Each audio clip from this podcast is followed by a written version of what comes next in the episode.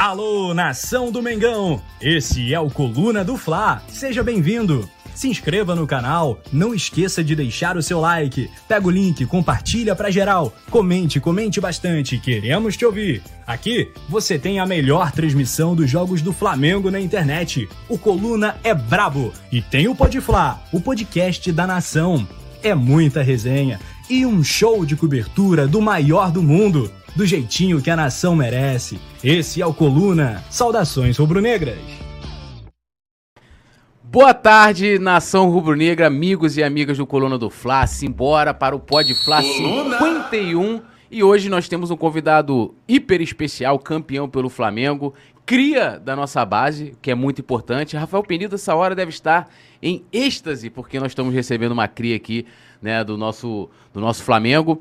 E ao meu lado, claro, aqui, sempre ele, antes da gente apresentar nosso convidado, Léo José, grande Léo, tudo nosso, nada deles, Léo? É como você fala, né? Tudo nosso, nada deles. Boa tarde, bom dia, boa noite para você que está acompanhando a gente aqui. E agora, pode dar as honras aí, Túlio. Bom, ele é campeão da Copa do Brasil, meus amigos. E ó, cria do Fla, como eu disse, campeão da Copa do Brasil ainda está atuando, agora está no futebol tailandês e hoje a gente recebe aqui com muita honra Luiz Antônio. Seja bem-vindo aqui ao Pode Falar, Luiz Antônio. Ah, obrigado, é um prazer enorme estar aqui com vocês, estar participando dessa resenha aí, que eu acho que vai ser muito boa para comentar sobre tudo, falar de Flamengo, falar de carreira e sempre um prazer estar aqui com vocês. Obrigado pelo convite aí espero já me convidando para voltar outras vezes. Pô, já já. Ah, vamos, isso aí já, já, vamos, vamos convidar. A, dificuldade é o, é o primeiro, né? Quando vem a primeira vez, aí já era. Isso aí. Lembrando a galera de deixar o like, se inscrever no canal, ativar o sininho de notificação. Deixa o seu like. Vocês podem participar pelo chat, também pelo superchat, quer mandar uma pergunta, uma reflexão, um comentário, o que você quiser, superchat qualquer valor. E também temos o Pix do Coluna, QR Code na tela, e a chave pix, arroba, Pode compartilhar também na, nas redes sociais, marcando a gente, nossas arrobas estão aqui. Luiz Antônio também, é lu, arroba Luiz Antônio. Arroba Luiz Antônio. Arroba Luiz Antônio, então marca a gente lá daquele print no Insta e tal, aquela parada toda que vocês conhecem. E vambora que a gente vai falar muito de Flamengo, chama a vinheta, produção e a gente volta.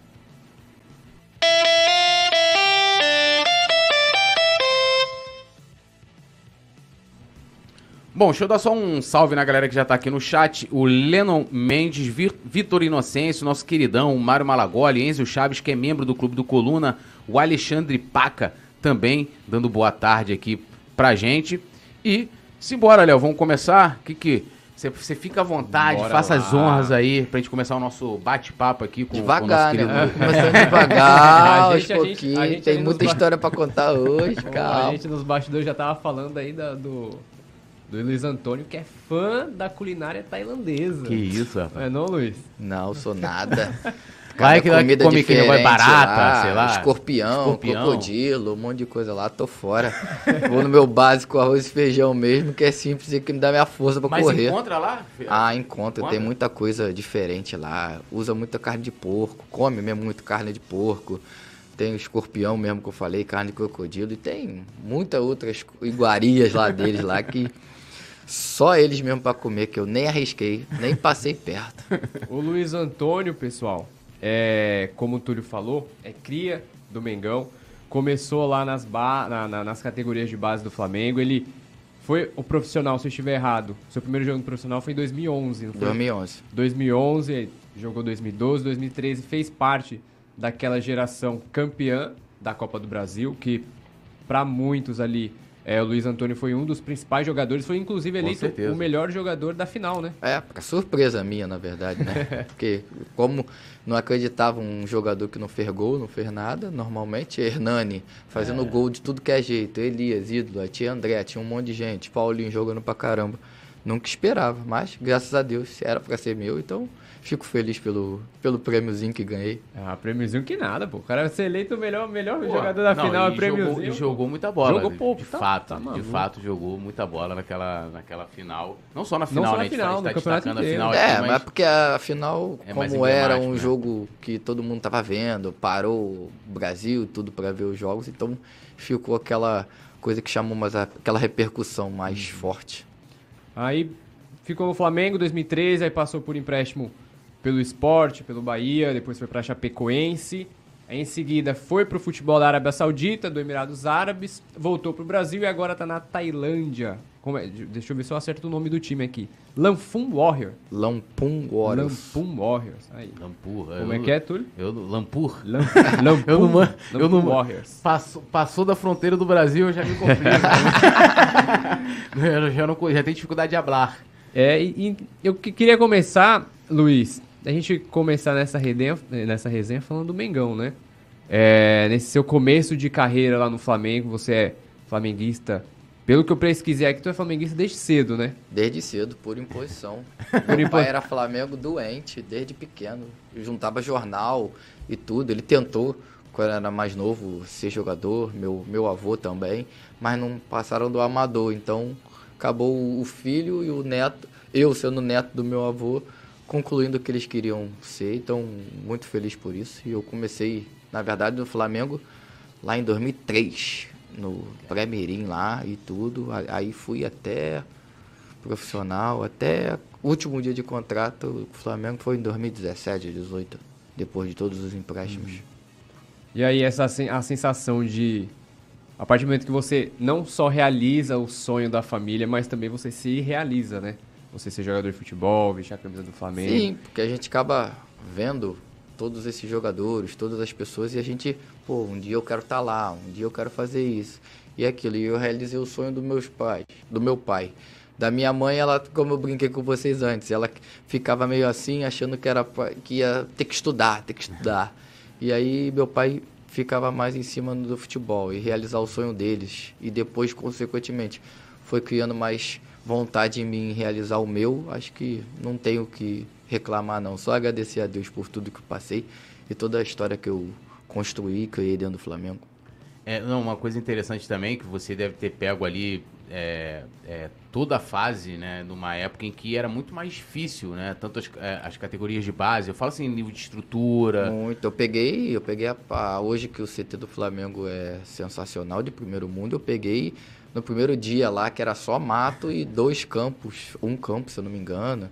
E muitas fases, trocar de roupa dentro do ônibus, tomar banho de mangueira no meio dos campos, só tinha um vestiáriozinho, tudo bem lá no iniciozinho onde não tinha nada, nada, nada. Hoje é fora do normal, hoje é primeiro mundo, hoje é excepcional. E, te- e teve, é, foi nessa época também do, do, do carrinho de mão, né? É, Ó, o carrinho de mão lá do Socorrendo Paulo é, Vitor. aquilo ali. Isso é verdade. Essa Hoje- fase toda aí eu peguei. Deu vergonha de ver aquilo ali. E, e, de fato o Luxemburgo foi o grande responsável ali, porque quando ele, ele, ele- ele assume em 2010, né? Ele, é, sai o Silas, entra o Luxemburgo e ele acho que leva ali. Foi um dois, né? Acho Dois. que ele foi um que criou, né? Que se tirou as coisas do, do papel, assim, colocou em prática ali, levando os contêineres, as coisas, criando toda uma estrutura que a gente não tinha, num espaço, aquele provisório ali, que ajudou bastante. E aí, ao longo do tempo, o Flamengo foi evoluindo, foi melhorando nas condições que podia na- nas épocas. E hoje tem o CT maravilhoso. Você chegou a visitar já o CT lá? Não, o novo ainda não, visitou visitei ainda? não, mas Tem dizem que tá muito bonito. É, tá Tirar um muito dia bonito. pra ir lá, Isso pertinho de- de casa. É, isso de fato faz assim dife- diferença pro jogador, porque assim, acredito eu que mesmo, né, a gente- é, você falou, pô, a gente tocava de roupa no ônibus. Daí eu lembro que nessa época que você fala até do CT, a única coisa que tinha lá de alvenaria era um- uma casa lá que tinha segurança, de de vez em quando a base também ia pra lá. Era o caseiro. É, o, é, é, mas é mais, mais, mais ou menos isso. E, e como que essa estrutura influencia para o, para o jogador? Pode ser desde a base, isso de fato, assim, de você ter ali, ah, pô, não preciso sair daqui para ir para uma academia em tal lugar, eu posso fazer o trabalho aqui, eu posso. é, você também pegou aquela parte provisória do CT, que depois, é, já na época também com o Ronaldinho, do jogador poder descansar ali para fazer treino inte- integral. Isso de fato faz diferença para o dia a dia, para a preparação do jogador? Muita, muita, ainda mais hoje com a preparação física sendo um dos pontos mais fortes do futebol. Então, isso ajuda a ter o descanso, a ter o preparo, a ter aquele curto tempo que você tem para fazer um exercício, um reforço, alguma coisa ali. Até mesmo como você falou, o descanso, né? Hoje com a intensidade do futebol, a modernidade dele, é, o futebol cada vez ficando mais intenso, tu precisa do descanso, tu precisa estar ali tudo pertinho. E hoje ter essa estrutura que o Flamengo tem, para os jogadores ajuda muito, tendo quarto, tendo campo bom, que ajuda no domínio, no controle de bola para a hora dos jogos e tudo isso faz você evoluir, você automaticamente pode cobrar do jogador a tirar o máximo dele. E isso é muito importante. Acredito que ao longo do tempo, quanto o Flamengo quanto outros clubes vão, que eu acho que isso vai ser bom para todo o futebol, eles terem o seu CT, toda a sua estruturazinha para poder ajudar que lá fora constantemente é mais normal de se ver, não tem tanta dificuldade. Até mesmo lá onde que eu estava, tem muitos clubes que já tem uma estrutura muito muito bacana assim que talvez alguns clubes ainda estão melhorando isso hoje no Brasil. Bom, a gente pode falar um pouquinho do, do Flamengo atualmente, depois a gente volta Claro, claro. né, para falar, pra falar de, de 2011, 2012, 2013. É, ontem, né, nós tivemos aí um. Foi, é, já foi batizado, né? 5 de junho de 2023, que é o dia né, do abandono, né? Uma, coisa que eu nunca vi, né? Que, aquilo, nunca vi, né? é, a torcida embora, né? Antes, já- começou antes de acabar o primeiro tempo, o Flamengo 40 minutos, rapaz. 40 é, minutos. avassalador. É, você acompanhou o jogo do Flamengo ontem? Como, como é que você tá nessas Vi, vi o jogo, tava no, no futebol que eu tenho todo de segunda-feira. E aí começamos vendo o jogo, depois paramos um pouquinho para jogar e depois continuamos vendo o final do jogo, mas ao pouco a gente acompanhava. Não dava, era gol do Flamengo, a gente parava e ia lá ver. Jogava mais um pouquinho, gol do Flamengo, parava para ver de novo. Mas depois eu assisti o jogo todo em casa e foi impressionante o primeiro tempo do Flamengo. Foi um, um primeiro tempo, acho que, como todo mundo está dizendo, né, um dos melhores do Flamengo nessa temporada. Intensidade, volume de jogo, posse de bola, pressão, pós-perda, tudo isso aconteceu em 45 minutos. Queria eu que continuasse o segundo tempo, mas foi de uma outra forma. Mas feliz pela vitória do Flamengo, com tudo que ele está eu acredito que possa voltar a ser o Flamengo que fez esses anos toda a torcida ficar feliz desde 2019 para cá. E, e- e é natural, assim, né? Quando. Aí eu queria ouvir essa, a opinião do, do, do jogador profissional, né? Porque a gente, É. a gente é, é- é jogador da, da, da Deep Web. É, quando, quando o cara. Quando o, seu- o próprio time faz 4 a 0 no primeiro tempo, é natural, né? Dar uma relaxada no segundo. Assim, não, não que vai. Não necessariamente, mas é primeiro que é meio que raro tu ver um time fazer 4 a 0 no primeiro tempo. É, difícil com, com hoje a disputa que está entre os times, a dificuldade analisando um time ou outro e tudo é difícil você ver 4 a 0 no primeiro tempo. E olha que o Flamengo teve mais chances, podia ter feito até 5 ou 6 no primeiro tempo. O Vasco podia ter feito um. Então vamos dizer assim, se o Flamengo faz os gols 5 ou 6 a 1, seria só o primeiro tempo, uma coisa que não acontece normalmente. Então, talvez, não sei o que aconteceu no vestiário, pode ser que sim, pode ser que não, eu acredito que não, mas o Vasco tentou o segundo tempo que não tinha nada a perder, ou perdia de muito, ou tentava diminuir. E o Flamengo talvez ali possa ter dado uma relaxada, pode ter esperado mais um pouco, vamos esperar jogar o contra-ataque, segurar mais o jogo. Eu que, como eu falei, eu queria que tivesse feito mais. Nada contra o Vasco, mas eu queria que ter feito mais pela intensidade, que acho que isso dá mais confiança pro time, dá mais confiança na torcida com os jogadores e assim faz o Flamengo voltar a ser aquele Flamengo que foi avassalador em 2019, 2020, 2021 e vem vindo assim e eu espero que a partir de agora possa ser não uma mudança de chave, mas possa continuar a partir desse jogo continuar indo bem Bom, em todos bom. os jogos. A- Agora, perguntando assim pro jogador Luiz Antônio, você já viu alguma vez assim a- a- uma movimentação de uma torcida deixar o estádio assim antes de acabar o primeiro tempo, começar a se... Não, nunca vi. A gente já, já vê no meio do jogo, Uhum. no segundo tempo e tudo, mas no, no primeiro tempo, assim, com 4 a 0 é o que eu disse, é, é raro. E aconteceu também, quanto pro Vasco quanto pro Flamengo. O Flamengo Sim. fazia 4 a 0 E o Vasco se tomar 4 a 0 só no primeiro tempo e a torcida ir embora. Mas normalmente o torcedor, que é o torcedor mesmo, não vai embora. É. Mas eles tiveram a atitude deles lá. Ainda bem que não foi o Flamengo, tá tudo certo. E você acha que isso influencia, tipo assim, como jogador, você tá ali, pô, o time perdendo de 4 a 0 é, eu, se eu tivesse na arquibancada, eu não iria embora, iria ficar até o final, né? É, iria ficar até o final. É, por diversos motivos, ia querer vaiar depois, né? Tem aquela toda Ah, manifestação. toda zoação que sempre É, tem. Mas é, o jogador tá ali, já pressionado pelo resultado. Aí você tem todo o contexto da própria situação até do Vasco. 19 colocado, o time né, brigando para não cair, já uma pressão em cima do treinador, dos atletas. Você vendo a torcida indo embora. Eu não sei se o jogador ali, durante o intervalo, tem informação externa de tipo, ó, tá repercutindo assim o jogo e tal. Um pouco. A torcida- Tentam, tentam blindar, que é tentam normal, mas sempre tem um pouco, uma hora ou outra. E quando a gente tá entrando para o segundo tempo, ou tá vendo o jogo ali, de vez em quando você dá uma olhada, Sim. quando para e tudo mais. Você vê você quando as pessoas estão. assim.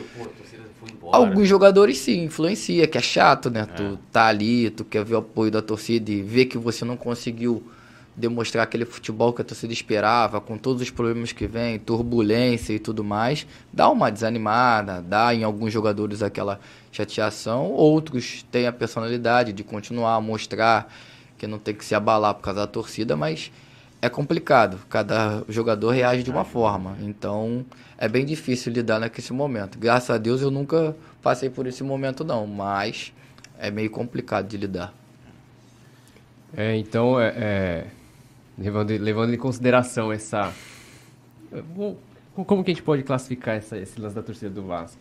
O É, eu acho que é, te- nós temos o dia do Fico, né? É, que o Gabigol, inclusive, implementou também no Flamengo, né? Além de Dom Pedro. É, foi o dia do abandono, né? E, e eles dizem ser, o, o Vasco criou isso, né? A torcida mais leal, né? E, pô, que lealdade é essa que É, você... não pareceu, mas Mas aí, o Túlio fez a pergunta no caso desse 4 a 0 contra, se, é, é, é, se dá um. Se o jogador fica um pouco cabisbaixo, se, se, é- se sente né, essa, essa- esse abandono da torcida. E agora, no lado reverso, o seu time ganhando de 4 a 0 e você vê na torcida rival indo embora. Você vê, dá uma sensação assim de, pô, a gente tá dominando o jogo e a gente faz gol na hora que quer, ou então calma, vamos, vamos cadenciar o jogo. Não, eu sou daquele Flamengo, como fala. A gente sempre foi criado no Flamengo de um time que joga pra frente, tem que jogar o tempo inteiro e tudo mais. Nem sempre vai dar certo. A torcida é mais emoção do que entendimento em si, nem todo mundo entende. A gente tem que entender esse lado também da emoção.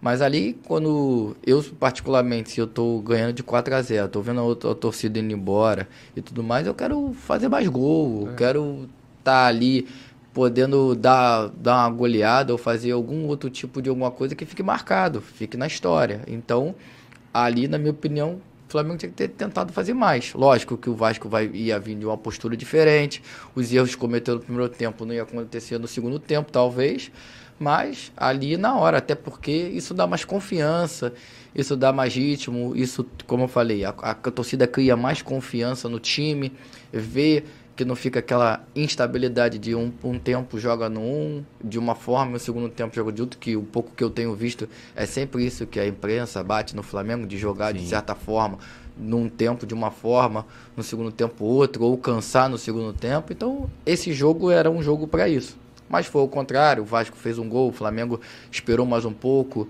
até achei que não atacou da forma que deveria, chutou pouco no primeiro tempo, teve no segundo tempo teve um pouco menos de posse de bola, esperou mais o Vasco. E o Vasco não tinha muito a perder, foi para frente, se impôs um pouco mais. Mas o importante foi o Flamengo ter ganhado o jogo, É. que isso que é a parte, a zoação ficou para a parte do Vasco, Sim. eles ficaram revoltados, É. chateados, foi embora cedo, e isso que importa. Pra gente sempre importa ganhar do rival, é sempre importante. É, e, e hoje a gente teve né, o sorteio da Copa do Brasil também, né? E aí o Flamengo vai enfrentar nas quartas de final um adversário que você conhece bastante, que é o Atlético Paranaense. Eu vi isso por acaso antes de vir pra cá, eu tava de frente pra televisão, eu acabei assistindo isso de novo e caiu contra o Atlético Paranaense. É, não, sei, não sei como é que você vem acompanhando o futebol brasileiro lá da, da, da Tailândia. É, Não muito como eu esperava, Aham. por causa do fuso horário, é 10 horas de 10 diferença. Muitas das vezes dos jogos cai de madrugada lá. Aí dependendo do horário do treino, mesmo sendo à tarde, a gente sempre faz uns complementos durante a manhã, né? Então dependendo do, do- dos horários dos jogos, assim. Mas sempre quando tem jogo meu sábado, assim, que, que acabou lá, e o jogo começa quatro, por aí seis, oito, eu viro a madrugada inteira vendo os jogos todinho. Vejo, eu sempre procuro ver o Flamengo, mas outros jogos assim, Uhum. eu procuro ver, levo meu aparelhozinho e fico vendo lá que é melhor do que ficar assistindo o campeonato tailandês, né? Com todo respeito. Até vendo outros, Champions League, campeonato inglês, que é importante. Não dá pra ver. Primeiro que eu já não entendo nada. Segundo que não tem nem como comparar. É, e, e dá pra você fazer assim algum, vamos dizer assim, algum prognóstico dessa, desse confronto? É o quinto, né? Quinto seguido né? Quinto, ano seguido que Flamengo e Atlético se enfrentam na Copa do se Brasil. enfrentam na Copa do Brasil. Como é que você, que você espera aí desse, desse mais esse confronto? Cara, é, vai ser um confronto difícil como sempre foi. Cada, cada vez de uma forma diferente. O Atlético vem evoluindo a cada ano com os times, não tem talvez aqueles jogadores de nome e tudo, mas é sempre um time bem montado. Tem o fato do campo que ajuda a torcida, que eles são muito fortes lá dentro, então é meio complicado. Mas eu acho que o Flamengo tem tudo para passar, tem tudo para se impor dentro de casa, levar uma vantagem para lá, mesmo que o campo atrapalhe um pouquinho lá, que os jogadores se incomodam por ser mais rápido e tudo, mas acho que fazendo o jogo dentro de casa, resolvendo tudo dentro de casa, mesmo sabendo que é difícil, para não ter nenhum tipo de dificuldade lá, que lá vai ser complicado. Mas com o elenco que o Flamengo tem, a gente tem que sempre esperar que ganhe dentro e fora de casa, todos os jogos. Então, é uma exigência pelo por tudo que o Flamengo fez no longo desses últimos anos, tem que ganhar tudo. Então, por mim, tem que ganhar, continuar ganhando todos os jogos. E, e, e atra- você citou uma, uma questão bacana, né? Sobre o gramado. O gramado, assim, ele sintético, em comparação com o gramado natural, muda muito pro jogador? Por exemplo, o jogador ele precisa, quando ele já se programa, por exemplo, pô, semana que vem o jogo é sintético, tenho que fazer alguma coisa diferente. Tem, Ah, muda a não- preparação quando é assim? Não é que não muda, mas a bola fica mais viva, como é que a gente diz, né? O jogo fica. Tu não, tu não domina a bola da mesma forma que tu domina no campo natural. Tu não chuta, a bola fica muito mais rápida. As- alguns campos a bola para, outros. E, e no sintético ela corre. Tem, tem certos momentos que a bola quica e sobe, tem certos momentos que ela quica e corre. Então é mais complicado, é um pouco difícil de lidar. Para poder tu tá adaptado igual o Atlético tá, eu acho que um dia antes é muito pouco para se adaptar assim. Tu se adapta rápido a entender a velocidade da bola, mas precisa sim ter um, um pouco mais de tempo para jogar lá. Não é desculpa, porque é, a gente hoje tá hoje com o Botafogo, com o próprio Palmeiras e o Atlético são os times. Então a tendência é cada vez mais os times botarem um campo meio, meio natural, meio, meio sintético e tudo. Mas eu acho que precisa assim um pouquinho a mais. Acho que um dia antes é muito pouco para se adaptar num campo que você não está acostumado. Joga no Maracanã, que é natural. A maioria dos times é natural. Aí quando você vai jogar contra o Atlético, é diferente. É muito diferente. Igual a gente que brinca e tudo, mas eu jogo campo. Aí vou brincar no society, igual eu brinco muito nas peladas de, de férias. É totalmente diferente. Até se adaptar, assim, a reação, a tudo da bola é complicado. Às vezes a gente erra, bate na canela, zoa, brinca. Aí o torcedor, ou mesmo os caras acham que, pô, não tem qualidade. Não é, é totalmente É diferente. diferente. Tem que ter um costume, é igual academia, é igual jogar bola todo dia. Tu vai se adaptando até uma hora que não tem como cobrar, porque é muito difícil.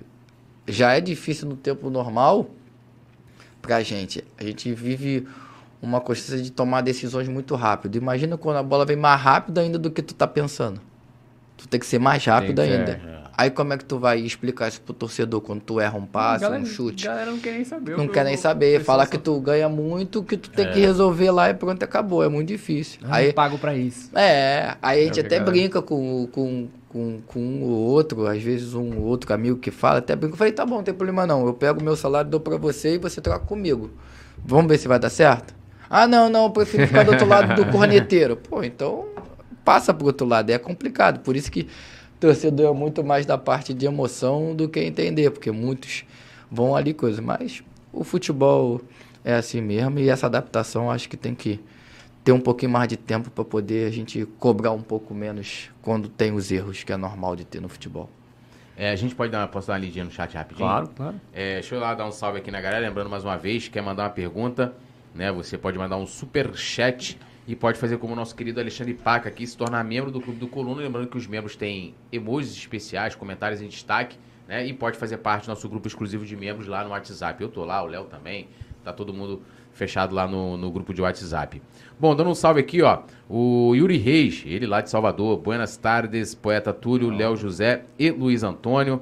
O Alexandre Paca, 51, Túlio. É, hoje é o programa de número 51. Aquele programa é uma boa ideia, né? É. é. Yuri Reis também dando aqui boa tarde para a produção hoje com o nosso Anderson Cavalcante, o Daronco. O Yuri Sobral, ele trabalha no Coluna, é o cara que comanda nossas redes sociais. Ele tá pedindo para você mandar um salve para aqui é o grupo, deixa eu pegar aqui o nome, ó, Barra Fla 2.0. Falou que a galera lá são seus fãs. Fala, rapaziada. Então, mandando um salve pra vocês aí. Tamo junto. Um abração. Tamo junto, é nóis. Tem aqui um, um Wagner Love, que é um fake, tá com a camisa do Flamengo. Ele também botou aqui, ó, esse é craque. A Grazi Gonçalves também, Leandro Lima, Chanel Games, Marcos Castro, Rafael Benite, Mário Landim, né, que é de Linhares, Espírito Santo, Jorge Paulo também, né, dizendo aqui que acompanhava os jogos na, na época em que o Luiz Antônio estava atuando pelo Flamengo. Léo José, podemos ir para é, é, voltar voltar um pouquinho no tempo aí na, na, carreira do Luiz Antônio? Ah, com certeza. Daqui a pouco a gente vai falar da, da no futebol da Tailândia, é, como é o futebol da Tailândia, a cultura da Tailândia. Cultura. É, algum... Vocês ficaram curiosos mesmo, né? Com a comida, com as culturas. É, é uma história bacana de lá. Mas antes a gente vai falar agora do 2013, aquele, Vamos aquele voltar tempo do, ali. Eu queria voltar a 2011. Não, mas primeiro, você tem, quer ir para 2013? Tem fica à vontade. Não, é porque assim, tem muita gente, tem muito, tem, a, a, a, gente tem muito o público do Coluna, tem muita galera que é o pessoal mais novo, é. o pessoal que ainda não acompanhou aquela aquela Aquele elenco em 2013. Perrengue, né? Ou nem viu. É. Ou nem viu. É. Ou nem viu. Acha que o Flamengo. Vai pelo que o pai falou, é. pelo familiar. Acha que o Flamengo é só esse Flamengo só agora. de 2019 que, que ganha tudo. Que tem o Ninho do Urubu maravilhoso. Oh, perfeito. É, salário, salário em dia maravilhosamente, jogador recebeu. Mas também teve a galera. Teve o antes o de... osso. O Luiz é, Antônio é um pô, cara que exato. o osso tanto na base como no profissional, né? Isso é verdade. É, por, isso, por, isso, por isso que é importante a gente, a gente, a gente tocar nesse nesse passado aí, né, não, Túlio? É, e, e, o Luiz Antônio surge no momento, né, ali no Flamengo em 2011, né, é, se eu não me engano, acho que com o próprio Vanderlei que começa sim, a tirar. Eu queria sim. que você falasse dessa época, porque aquele time ali tinha Ronaldinho, Thiago Neves, né? Tinha o David também, o atacante. Tinha Renata Abreu. Renata Abreu. Júlio César, Felipe Goleiro, Williams. É, são muita gente consagrada. E por aí vai. Aí e, passaram outros. E você, quando surgiu, que o Vanderlei foi, né, é, subindo vários garotos ali, tinha o Tomás, o Adrian, né? Muralha, o próprio Negueba Rafinha, também. Muralha, Negueba, Rafinha, Diego Maurício, Galhardo. Galera, acho que foram os campeões também da Copinha, Sim, né? da Copinha. E você... E teve, e, e teve o ataque 3D, né, nessa época. O 3D foi 2010. Foi 2010, que era é, Diogo, Diogo, Diego Maurício e David. E David, que não deu muito certo. Muito, mas nos salvou do rebaixamento, né? tá, tá, tudo certo. Fiz, cumpriram, tá, tá, tá tudo bem.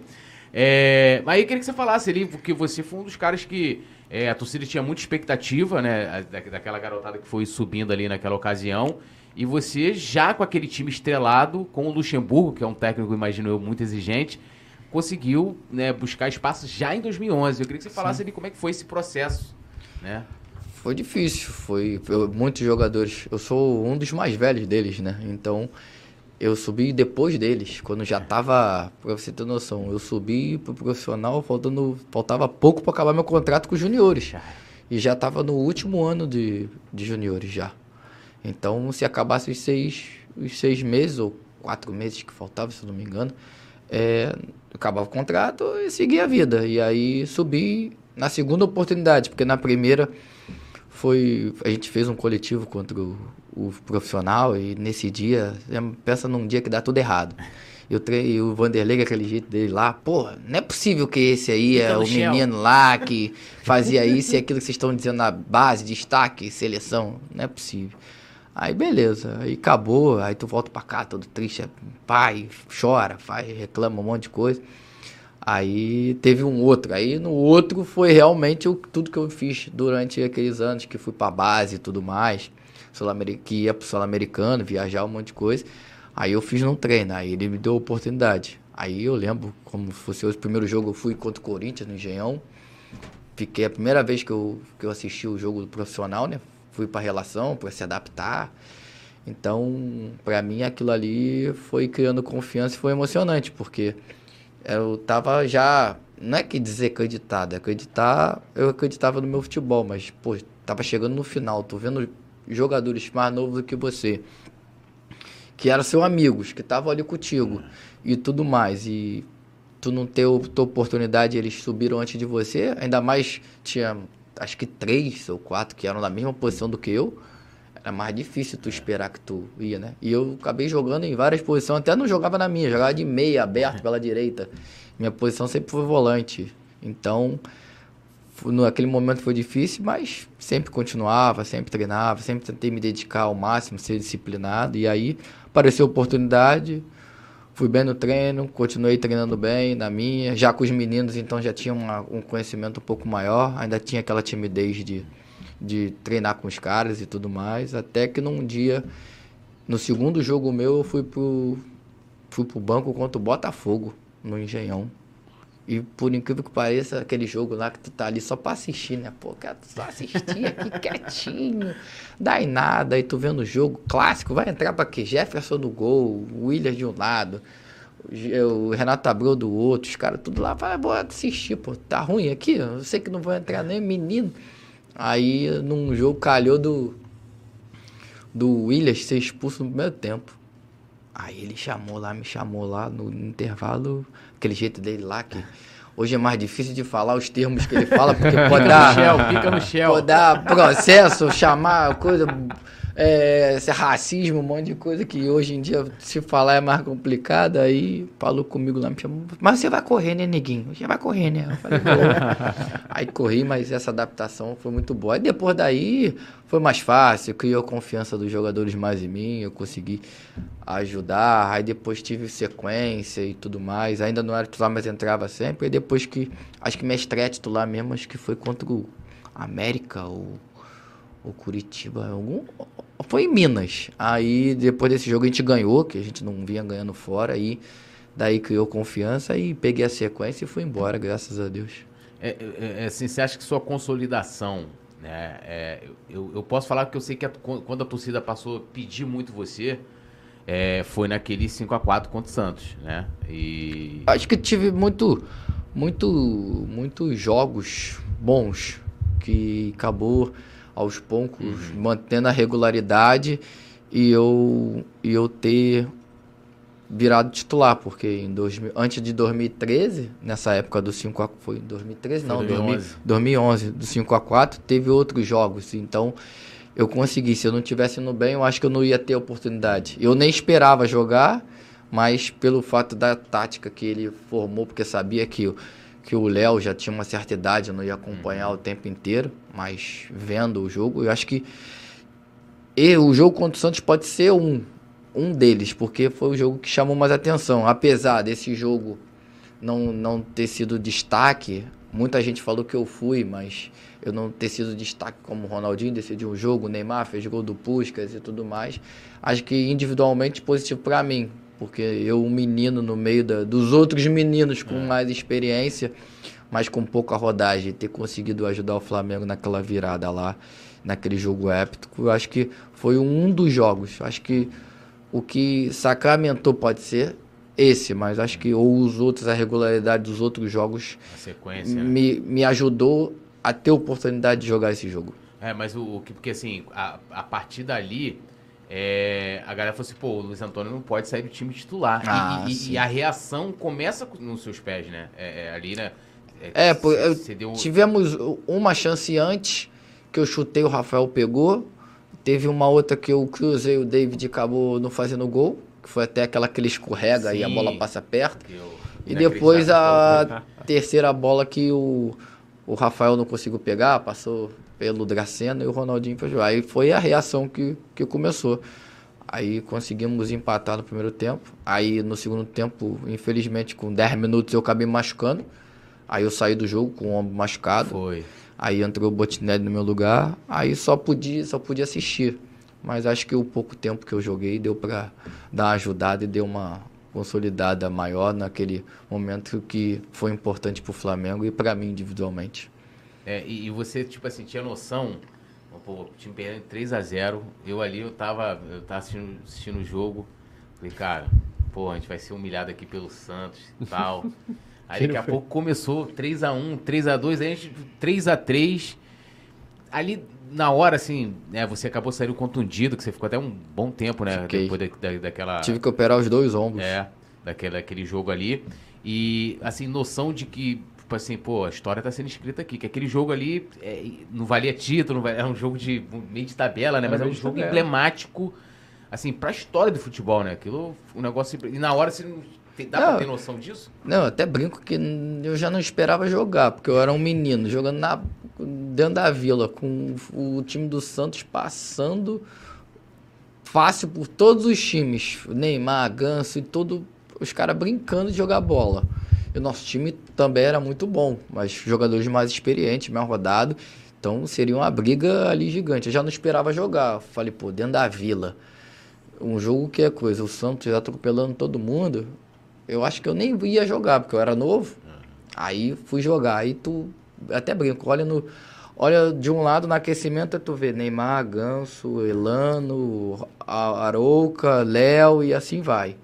Aí do outro lado tu olha Ronaldinho, Thiago Neves, David, Renato, aí tem o Felipe o goleiro, tem o Léo Moura. Eu falei, é, eu tô bem, né? Então posso Não- jogar não mais tá- não tá tranquilo, pra trás. não, não tô não tô mal não. Bate aquele nervosismo e tudo mais. E aí, pô, tu toma 20 minutos 3 a 0. Eu eu já na hora a primeira coisa que eu tava pensando é que eu já tava esperando o Vanderlei substituir. Que era normal, é normal, ou tu fecha a casinha, ou tu tira o jogador mais novo, bota o mais experiente e vamos tentar controlar o jogo. E nada, e ele me deixou lá, sabendo que a maior dificuldade era nas costas do Léo, do do Léo lateral do Santos, com a dupla ali, eu e o É, Eu, Léo Moura. pela direita. e eu joguei e ali foi que consolidou jogar todo o resto dos jogos todo pela direita ali. Não era nem minha posição, que hoje em dia hoje é mais um beirado, um ponta, né? É. E eu ali era um volante que fechava por dentro quando a bola estava no lado ao contrário e era o desafogo daquele ladinho ali. Aí foi dando certo, um lance cheguei devagarzinho, o outro eu cruzei, num lance que saiu o gol, criou confiança. Aí logo depois do primeiro gol teve o pênalti, eu falei, pô, não ajudou, não tá ajudando em nada.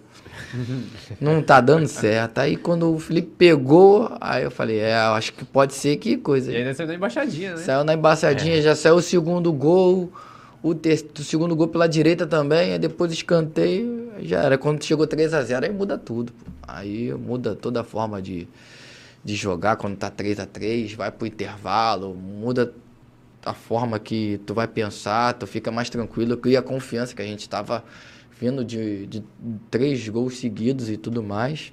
Mas aí, logo no iníciozinho, ele trocou o David Braz com, com o Wellington, o Neymar fez outro gol lá, 4 a 3 aí já por um pouco tempo, aí logo depois eu saí machucado, aí mas foi foi bom pra caraca, é uma lembrança que legal que tu passa em tudo que é lugar, de vez em quando passa na televisão, de vez em quando você procura no YouTube alguma coisa, todo mundo fala desse jogo. E- e- Até então, acho que não pelo, pela quantidade de, de craques e jogadores que tinham ali dentro, acho que vai ficar marcado esse jogo por causa disso. Teve, teve outros jogos muito bons, mas a quantidade de jogadores em si e tudo, pelo momento que o Ronaldinho tinha vindo da Europa pra cá, o Neymar tava sendo um menino, tinha o Ganso É. arrebentando e tudo mais. O Ibson lá do contrário. É. Então, foi totalmente diferente que vai ficar marcado, que eu acho que acho que vai demorar um pouquinho a ter outro jogo com a quantidade de jogadores que tinha naquele jogo.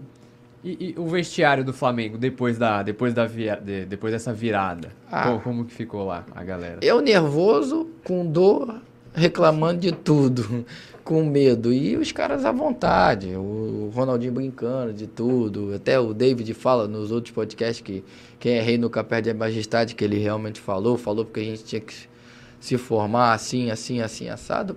É aquilo. A gente viu o cara do, jogar no videogame, na televisão.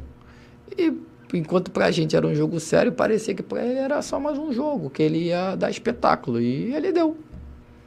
Ele deu espetáculo com gol, ele deu espetáculo com, com as bolas, com as jogadas que ele fazia e tudo mais. Então, pra mim, participar desse momento foi espetáculo. Depois, no segundo tempo, no dentro do, do vestiário, só foi diversão, zoação e tudo. Nem parecia que tava todo mundo nervoso. Porque, na verdade, acho que só eu que tava. O resto tava tudo à vontade. porque para eles já estavam acostumados com esses jogos pesados e difíceis na carreira, que eles já tiveram um monte, pô. Então, só eu fiquei nervoso mesmo. Depois que eu fui descobrir isso. E, e como é que era ali quando você chega ali no profissional, Renato Abreu, que é um cara que a gente via ali no, nos vídeos da Flá TV que você se dava muito bem. O Renato Abreu é uma criança grande. É. Então, eu, a gente brinca, brincava o tempo inteiro. Era aquele cara bobão que o tempo inteiro brincava para cima e para baixo. Mas eu, o cara que mais me acolheu, um dos que mais me acolheu. O time inteiro me acolheu, mas eu que o cara que me dava que me dava conselho, que me dava ajuda, que me deixava vontade para jogar, que tinha confiança, que não brigava, sabia o modo de falar naquele momento, sabia quando eu estava nervoso, quando eu estava preocupado, sabia de como podia tirar o máximo e, e, assim a gente criou uma amizade danada com ele, eu, Negueba e tudo mais. Os outros eram eram sim, Thiago, o David também era outro que dava muito conselho, Thiago, e uns ou outros que era mais uma parte profissional, que cobrava um pouco mais, era mais brigão. E o Ronaldinho era mais na dele, mas ah. tinha aquele momento de brincar, de se divertir e tudo mais. E ele sempre deixava à vontade. Ele sempre me deixou sempre à vontade para jogar, porque mal ou bem, acredito que ele via um pouco da qualidade que eu tinha, que eu não, não é que eu não era fora do normal igual a ele, mas eu tinha uma qualidade a mais que podia ajudar ali tempo. Então eu não, não era uma pessoa normal ali, podia fazer alguma coisa e ajudar a gente. Eu era o mais novo no meio deles todo, então era normal aquele acolhimento e foi muito bom a experiência que eu tive com eles e tudo mais. É, e, e tem vários vídeos, inclusive, assim, engraçado na Flá TV. Até durante muito tempo, seus vídeos com o Renato, com o Negueba, eram os vídeos mais vistos da Flá TV. Inclusive, tem muita gente que fala assim, cara, essa é a melhor época da Flá TV aqui. E, é, é, ali era o quê? Ficava uma câmera e vocês não se importavam? Porque hoje a gente tem muito essa coisa da preocupação da rede social, né? Tipo, a do vídeo que vai pra internet. É, hoje é diferente pelo fato de ter muitas outras coisas, ter muitas outras burocracias em relação ao que se preocupar, com o que tu vai falar, qual é a forma que tu falar. Tem termos que fora da, da televisão, que se tu fala é normal no meio do futebol. Sim. Mas se tu falar no meio da televisão assim, as pessoas já acham que é diferente, que tu tá. que não é legal. Sempre tem o crítico, né? É. Nunca tem aquele moralista, cara, o moralista. moralista, que é o que mais faz e o que mais critica. Então, é sempre assim. E ali a gente ficava à vontade. É como a gente estivesse brincando. Tinha câmera e eu e Renato parecia, eu, Renato, Negueb e os outros, parecia que a gente estava brincando com nossos filhos, brincando de. Mas vocês sabiam que aquilo ia para a internet? No, no início não. Mas depois foi ficando tão normal, tão à vontade, que eu acabei com o Renato descobrindo o outro lado meu de brincalhão, que eu sempre fui um pouco mais reservado, fechado, porque meu pai era militar. Então eu tinha esse meu lado brincalhão, mas eu ficava mais sério no profissional. E aí com o Renato foi tirando, zoando e tudo. E aquele jeito que eu que eu fui com ele, eu fui levando para o resto do, dos outros times e todo lugar que eu fui eu brinco, me divirto, faço graça, faço bobeira, tento sair um pouco do, do, do burocrático, do certinho, que eu acho que isso é bom também no futebol, que às vezes, como muitos jogadores falam, do jogador, futebol ser chato por causa disso, e também dá uma repercussão boa para a imprensa, para todo mundo, que é uma coisa boa ali que se divertir, até para as próprias crianças ver que não é esse absurdo todo de pressão, de só briga, de cara feia, de tudo. Tem um lado bom de brincar, se divertir, porque o futebol é uma diversão. Então, é, acho que é um dos esportes que você joga com prazer e, e, e recebe a parte financeira com brincando, se divertindo, é. que é o futebol que todo mundo gosta, é brincando. Então, Acho que esse lado aí foi maravilhoso. Acho que era um dos momentos mais difíceis. Tem é. vários outros, tem vídeos que eu nem lembro. Tem zoação pra caramba. Carrinho, Que fica carrinho. guardado na memória. O Renato Abreu invadiu minha, minha entrevista várias vezes, me zoando, que eu tinha língua presa, que ficava gaguejando. Aí me chamava ele com o Ronaldinho, me chamava de Michael Jackson, botaram apelido, zoando o tempo todo. Foi um momento bom pra caraca. Que ali, como já tava consolidado de um garoto que já não era mais da base, era profissional e tava numa regularidade, acho que foi bom naquele momento ali. Foi bem legal ter participado desse grande elenco aí e com os outros que eu participei durante os anos. Quem, quem chegava ali naquele elenco que chegava para cobrar? vamos colocar assim, o líder do elenco. Pô, o capitão, aquele, pô, folguinha, tenta arrumar uma folguinha pra gente aí na segunda-feira, depois do ah, jogo. O Ronaldo tinha Thiago, David, Felipe Goleiro, o Renato, Júnior César. eram os mais na deles, eles com o Renato era mais na dele, mas falava. O Williams eram uns que sempre tava ali junto com eles na, na cobrança ali de pedir uma folguinha, alguma coisa assim. Na hora de cobrar, reunir, eles cobravam, era o mais experiente, mas na hora de pedir uma aliviada pro Vanderlei naquele momento ali, era eles que chegavam junto. Ah, boa. É, E a, a resenha que, que, a gente, que você citou agorinha, dá pra tirar essa resenha lá na Tailândia? De qual? A De- resenha do, do vestiário, porque assim, pela dificuldade da língua, né? Do português com, com o tailandês. Talvez Dá, a, a dá, mais, dá mais pelo gesto. É um exemplo, igual o meu time, o meu time agora, a maioria dos tailandeses não, não falavam inglês, nem todos. Então tinha o tradutor.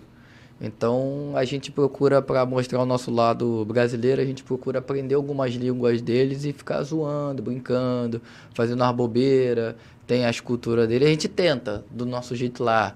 Negócio de samba que eles gostam, brincar, dançar, se divertir uma altinha diferente. É o que a gente procura fazer por essa dificuldade. Quando tu pega um outro grupo que a maioria já fala mais inglês, que já, já fala um pouco mais fácil, aí fica mais fácil de tu escutar uma música, brincar, se divertir. Emirados, eles, eles comunicam em inglês ou não? Na, nos Emirados, mais. Na Arábia Saudita também. O inglês ajudava bastante para poder coisa. Apesar que nos Emirados, na Arábia, o primeiro ano que eu fui, eu não sabia nada. Porque eu era daquela tese que minha mãe manda falava que era para estudar, e eu falava: "Não, tô aqui no Flamengo, não vou sair do Flamengo, vou jogar aqui coisa, quero jogar bola. Vou estudar nada, inglês, inglês, inglês. Vou sair do Brasil nunca, mãe. Vou jogar aqui minha vida inteira. Não sei o que lá. Aí vai lá, Deus, é? Você não vai? Não, então tá bom. Vou te mostrar aqui um pouquinho como é que é a vida. Aí tu passa aquele perrengue, né? Que tu não sabe falar. Eu fiquei durante o tempo sozinho. Então tive que aprender na, na raça, na e como é que faz? disposição. O cara chega lá... É, mas- Hum. Gesto ou no, hoje em dia tem o Google, né? Tradutor, né? O Google Aham. Tradutor, mas era muito mais no gesto, porque eles ficam. A língua deles é muito complicada de falar. Além deles escreverem ao contrário, é muito difícil. Boa, Depois, é- aos é- poucos.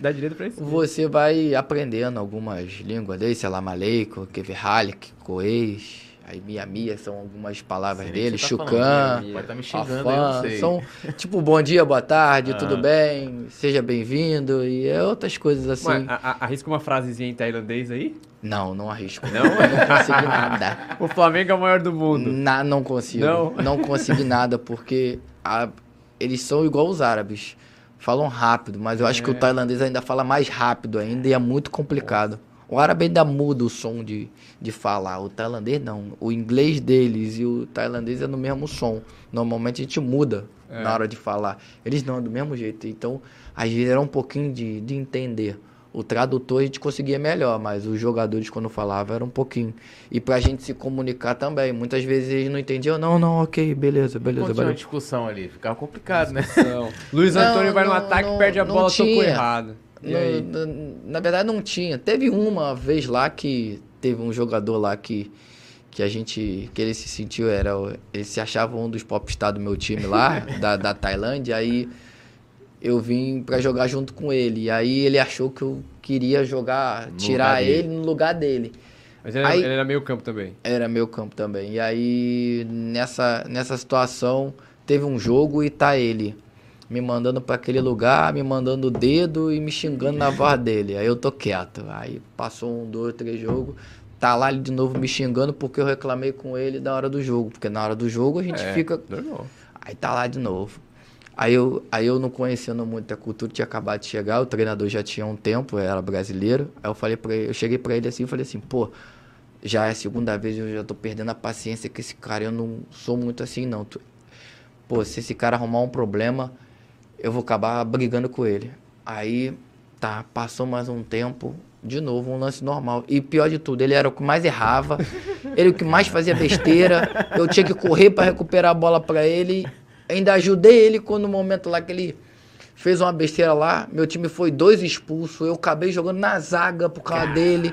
Meu time tava perdendo o jogo. A gente perdeu o jogo depois no final, ou empatou, se eu não me engano. Me ferrei todo por causa dele, ainda fui lá dar conselho, ajudar ele. No final, o cara ainda tava me xingando de tudo que é jeito. Aí eu perdi. Teve um jogo lá que era contra um dos times grandes lá. na casa dos caras, a gente bem, conseguindo neutralizar. Ele, ele foi e me xingou de novo. Aí eu já cheguei pegando pelo pescoço, brigando Isso no por ele vestiário? no vestiário. Só que aí eles são tailandeses, então o que que acontece? Muitos deles eles não entendem, é normal pra gente na cultura brigar, xingar, fazer um monte de coisa e depois vai lá, volta ao normal. Não, eles se protegem, eles se defendem. Então, tipo assim, metade do grupo meio que ficou do meu lado, porque sabia como é que ele era. Mas tinha um ou outro que ficou Fechou com raiva com de mim, que, que pensou até me juntar. Mas eu tinha três, quatro brasileiros do meu lado que me ajudou a, a proteger ali. Aí o diretor entrou no meio com, com o presidente, não sei o quê. No final, o menino virou meu amigo, me chamando pra, pra sair, pra conversar, pra, pra restaurante, conhecer a família dele, um monte de coisa. No final, Ficou tudo bem. ficou tudo bem. É, é- Mas é. É porque de- dentro de campo ali, difícil. de- dentro, dentro Eles de não campo, têm essa costura. Eles não têm essa Não, né? costuma como os árabes e os, os- nos Emirados também. Não tem. Acaba o jogo, perdeu, perdeu, acabou. Automático. Parece que, às vezes parece que nada aconteceu. Os caras saem rindo, brincando. Tá bom, tem o próximo jogo. Mas não tem cobrança da torcida, não? Porque aqui você sabe, né? Se o Flamengo perdeu, o jogador saindo, olha lá. Ah, é Pô, o treinador- o diferente, treinador é a do Vasco cultura. Deu uma risadinha na, na É. coletiva, a galera do Vasco É, a interpretação a lenha, pô. diferente. Então, é, eles são mais, tipo assim, entrou dentro do campo, o que ficou dentro do campo acabou e dali segue cada um sua vida, vai fazer seu trabalho, seu business que tem e vida que segue. Um ou outro fica chateado, mas a maioria nada aconteceu. Pressão da torcida zero. Pouco, mais do, do shake, dos diretores assim, um pouco mais assim, dependendo do time, que, que tem uma torcida. Nos Emirados, na, na Arábia Saudita, foi o time que eu, um dos times que tem mais torcida lá que eu joguei, no Shabab. Então a cobrança era um pouco maior. Mas assim, nada comparado com o Brasil. Não, eles cobram, falam que vai jogar, na língua deles lá, uma hora ou outra ficam bravos, mas nada é igual do Brasil. Ali acaba o jogo, eles vão lá, apoiam, falam, tiram foto, brincam e tudo mais, falam tipo umas gracinhas assim, mas tu não entende nada, então passa batido. tá tudo certo. E a questão cultural, né? A gente às vezes, por exemplo, é, o, o quando o Everton Ribeiro voltou da Arábia, né? E aí ele, ele teve ali um tempinho ainda em 2017, né? Que ele não conseguiu ainda entregar, né? Naquele momento que a gente esperava que ele fosse entregar. É aí que o pessoal falava muito da questão da, da, da readaptação dele ao futebol brasileiro.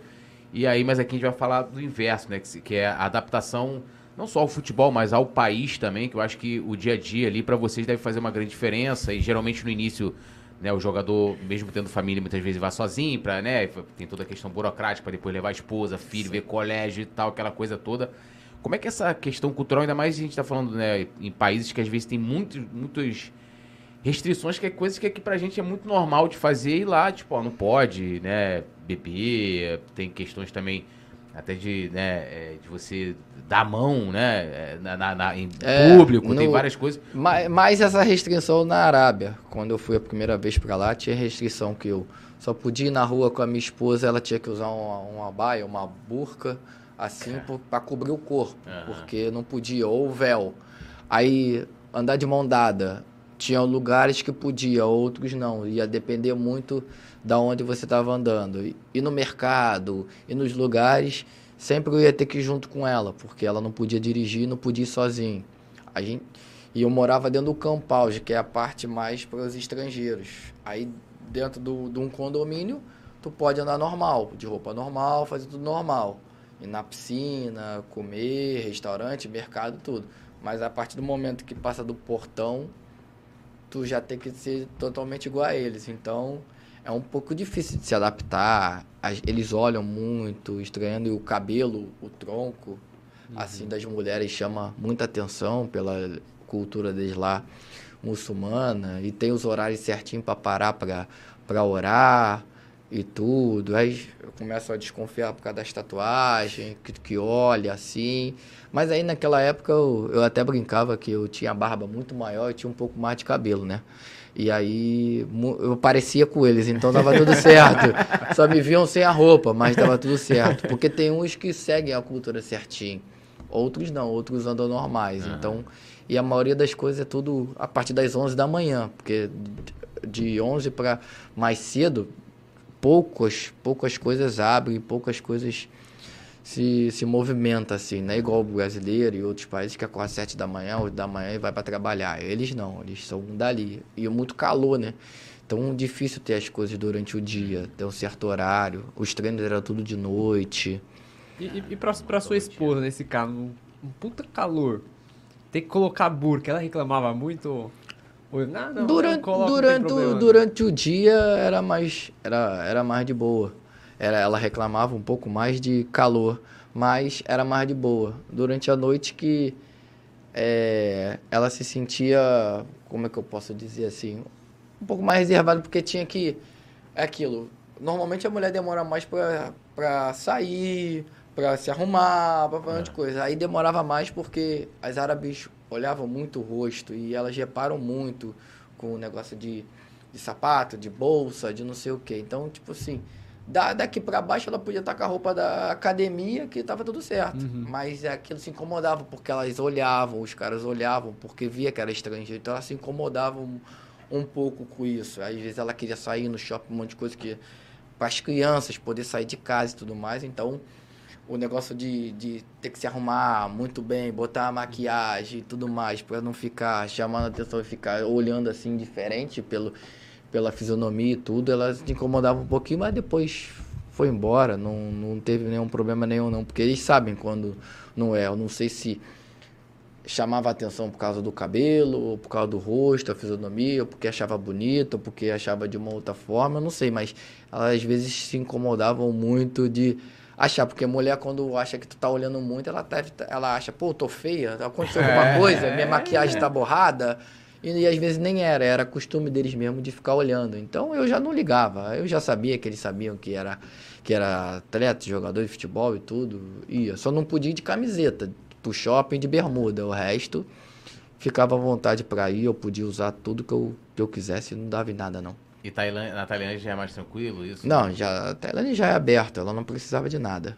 Na Tailândia dos Emirados não precisou de nada, mas na Arábia Saudita mesmo. Aí a adaptação fica também até mais tranquila, né? Que fica, porque tu pode usar a roupa que tu quiser e tudo mais, mas é, é costumes, é diferente. Como eles veem que é estrangeiro, eles sempre olham de uma forma diferente, porque vê que a gente não usa o, o modo de se vestir mais cultural deles e tudo mais, sabe? Quando a pessoa tem uma certa forma de andar, forma de coisa, a classe ou não tem, então eles, eles observam muito disso.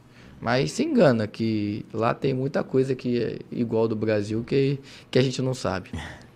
É, eu acho que um, um, lance que a gente pode é, tocar aqui rapidamente que é a questão do racismo, que está muito em voga o debate, acho importante. Sim. Né? Ontem a gente teve no Maracanã né, uma homenagem ao Vinícius Júnior, né? Recebeu uma homenagem por parte do Flamengo, teve também por parte do Vasco. E né, o jogador de futebol acaba sendo um cidadão do mundo, né? Vai jogando em vários lugares e a gente vê, né, um país como a Espanha, né, um local de, vamos botar, de primeiro mundo, né, que tem uma visibilidade muito grande, uma liga muito grande, e a gente vê o que acontece com o Vinícius Júnior. Né? Você, como é que acompanha essa situação né, é, do próprio Vini, que está tendo toda essa repercussão, e se você já sofreu racismo jogando no Brasil ou fora? Eu, particularmente, não. Nunca sofri, não. Lá nos países que eu Joguei, tinha, tinha mais o preconceito pela parte da tatuagem e tudo uhum. mais, mas não da cor e tudo. E eu, eu, o que aconteceu com o Vini, eu acho que ele, na forma de se pronunciar, dele falar, acho que tá certo pelo fato de que os caras foram muito agressivos na forma de falar. Eu aprendi com meu pai que é tudo o jeito de falar, é a forma de que você tá falando e se pronunciando para as pessoas. Porque o termo de tu brincar igual tem, dependendo de que tu tem um amigo, eu tenho muitos amigos que, que são da mesma coisa e não, o modo que você se fala com ele, que você vai chamar ele de ou de macaquinho, ou uhum. de neguinho, ou de pretinho, ou de azulzinho, ou de escurinho. Acho que tudo é a modo que você falar. E os caras foram muito agressivos dessa forma de falar com ele. E o principal, acho que ele teve um. Eu, eu, eu senti um pouco o que ele sentiu, do fato de que a La Liga não ter se pronunciado, o Real Madrid relutou um pouquinho até para saber aonde ia gerar essa briga, onde que eu achava que tinha que ter desde o início apoiado. Até os próprios jogadores demoraram um uhum. pouco a se pronunciar sobre isso. E o que vem acontecendo em vários países, com vários jogadores e tudo. Eu acho que tinha que ter uma forma um pouco mais drástica de poder descobrir quem são eles, porque ah, muitos deles são pela internet. Sim. E eu acho que é certo, de certa forma, punir o clube. Porque aí sabe que o cara se pronunciando dessa forma está prejudicando o seu clube. Então ele tem que aprender de uma vez por todas que ele não pode fazer isso. E até mesmo se tiver que ser preso, alguma coisa, eu acho que é errado, porque ninguém ia gostar, se fosse o Sim. contrário. É. E hoje em dia já acabou, não existe mais esse negócio de preto, branco, azul, amarelo e tudo. Com a modernidade que está hoje, com todas as coisas que estão acontecendo sobre, sobre sexo masculino, feminino e de outras formas, acho que tem, tem outras maneiras de tu se comportar, tem outras maneiras de tu falar, tem outras maneiras de você dizer para as pessoas. Acho que isso é muito errado e essas pessoas acabam sendo primitivas lá de trás, tratando, levando por um outro lado que não tem praticamente nada sobre isso. Hoje o relacionamento de branco e pretos são normais. Eu acho que ele se pronunciou. Uma pena tá isso acontecendo no meio do futebol. Ainda tem muitos países lá fora que ainda tem esse preconceito enraizado com essas coisas da antiga. Mas eu acredito que a partir dele e com outros jogadores se pronunciando, se manifestando, acho que tem tudo para acabar com tudo isso aí e voltar ao normal, que eu acho que não tem esse negócio de preto, branco, azul, amarelo, louro, moreno e tudo mais. Até porque vive, senão a gente não casava com branco, com É. preto, com azul e tudo mais. Então, eu acho que é isso, ele fez bem, é uma pena ser com ele e tudo mais. A maioria ser com a maioria dos brasileiros, né? É. Então, já aconteceu com ele, já aconteceu com Daniel acho com Alves, Daniel Daniel Alves, entre outros. É. Então, a pena acontecer constantemente com, com os brasileiros, até mesmo no, no Brasil, acho que tinha que ter uma lei, alguma coisa que punisse de vez para acabar. Lógico que com a internet é um pouco mais difícil, mas com esses dentro de campo, nos estádios e tudo, até de certa forma, infelizmente, tendo que punir o clube para poder servir de aprendizado para os outros, acho que se for necessário, acho que deveria ter sido feito para poder essas coisas não acontecer mais. E até mesmo os próprios torcedores que estão ali dentro poder denunciar e ver que aquilo ali está prejudicando o seu time, que não é certo. Nem ali dentro do campo, com o time, nem, nem fora de campo na sociedade, que eu acho que é muito errado. Acho que quantas vezes acontecer, a gente tem que falar e tem que denunciar mesmo para que não aconteça mais. É, e uma coisa importante também que tem hoje, a internet, né, por mais que tenha esse lado, né, os malefícios, né, é, tem um lado bom, né, que é, a- é a possibilidade de você alcançar o aprendizado. Então tá tudo muito mais fácil, você pode ler livros, né, é, aprender sobre o tema, Não né. pode dizer que não sabe o que Isso. significa. Não É. pode ter a desculpa que É. eu não entendi, eu não sei o que, que é, eu só achei que era uma forma normal de falar. É. Não tem como mais, não tem mais essa desculpa. É, é engraçado que tem muita gente que, por exemplo, vai comprar um celular, vai comprar um notebook, não entende de programação, não sabe montar um PC, mas sabe o que que é processador Snapdragon, sabe o que que é não sei o que lá, por 4 Kong, não sei o que. Aí quando chega nesse tema, ah, mas eu tô meio desatualizado, é sacanagem. É, deixa eu dar um salve aqui na galera que tá no chat. É, lembrando todo mundo para se inscrever, ativar o sininho de notificação. Ó, o Mengão, o Malvadão tá aqui, a Vivian Santos, Bernardo Alves Menezes, Ed Wilson, é, Lucas também, Mário Malagoli pedindo pra galera deixar o like, sempre importante. O Alisson Silva, também sempre fechado com a gente. Lucas Uou, Lennon Mendes, Fábio Porto, Luiz Fernando Urubu Verdadeiro. O Lucas aqui também, Mário Landim, Jorge Paulo, Silvânia Nunes, a Vivian Santos aqui dando boa noite pra gente. Olha lá, Léo, você quer, quer voltar à, à Copa do Brasil, Copa do Brasil? Ah, não, aqu- aquela, aqu- aquele ano foi massa. É, eu, eu gosto, eu particularmente gosto muito daquela temporada. Eu gosto muito daquela temporada porque Tem vários significados, né? tem muito significado, porque assim, Ah, eu gosto mais da parte final, né? Do campeão. o do início ao fim foi meio conturbado, eu não, não, não gosto muito não, mas o final foi maravilhoso. É, é- é- é porque assim, as, é, eu tenho 25 anos. Eu não sou igual o Túlio. Túlio já pegou a me chamar de época. velho. Túlio, Túlio chegou na época que, que, que ainda tinha pau Brasil no Brasil. na época, né? Que os portugueses Não, ainda. minha mãe viveu na casa de colonos. pau a pique, amigo. ó. Mas eu não. E, Eu e- e aí, assim, hoje, a, a geração atual a- é, pensa muito no Flamengo de hoje, no Flamengo maior da América, no Flamengo com es- mega estrutura.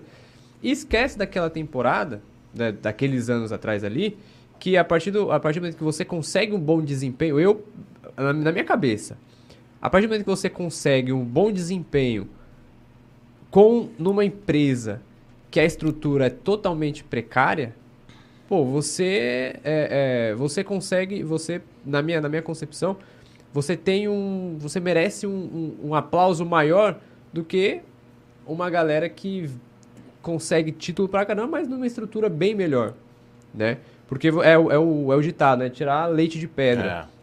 E naquele ano ali, pô, o Hernani metendo gol todo jogo no Maracanã. É só tu tentar comparar. Será que com o elenco que tinha, que teoricamente não era o, o elenco do Flamengo hoje, com toda a estrutura e com como era hoje, será que a gente ia conseguir ganhar todos esses títulos que o Flamengo ganhou agora? Então. E será que o Flamengo de hoje, sem a estrutura que ele tem hoje, será que ele ia ganhar os títulos que tudo que ele ganhou? ter, talvez nenhum jogador que tem. É hoje. Exato. Então, será que ia conseguir ter, trazer todos os jogadores? É uma coisa de debate que tu botar na cabeça do torcedor do Flamengo é um, é um pouco mais complicado, né? Porque é da mesma forma que muitos deles deixam de, de botar comida em casa, de fazer uma coisa para ir no Maracanã. Exato. E aí depois ele melhora de vida e começa a ir com mais tranquilidade. Então, é só você parar e para pensar um monte de coisa. É a mesma coisa que a gente lá naquela época não tinha estrutura e conseguir fazer, de certa forma, uma coisa que a gente conseguiu ter sido campeão da Copa do Brasil sem ninguém acreditar. Porque se tu parar para raciocinar, acho que nem o torcedor mais fanático do Flamengo acreditava. Por todas as circunstâncias que teve anteriormente. Da gente não estar vindo bem, do Mano Menezes ter saído, do, de uma regularidade que não tem. E num, num campeonato a curto prazo, a gente conseguiu é, ser campeão.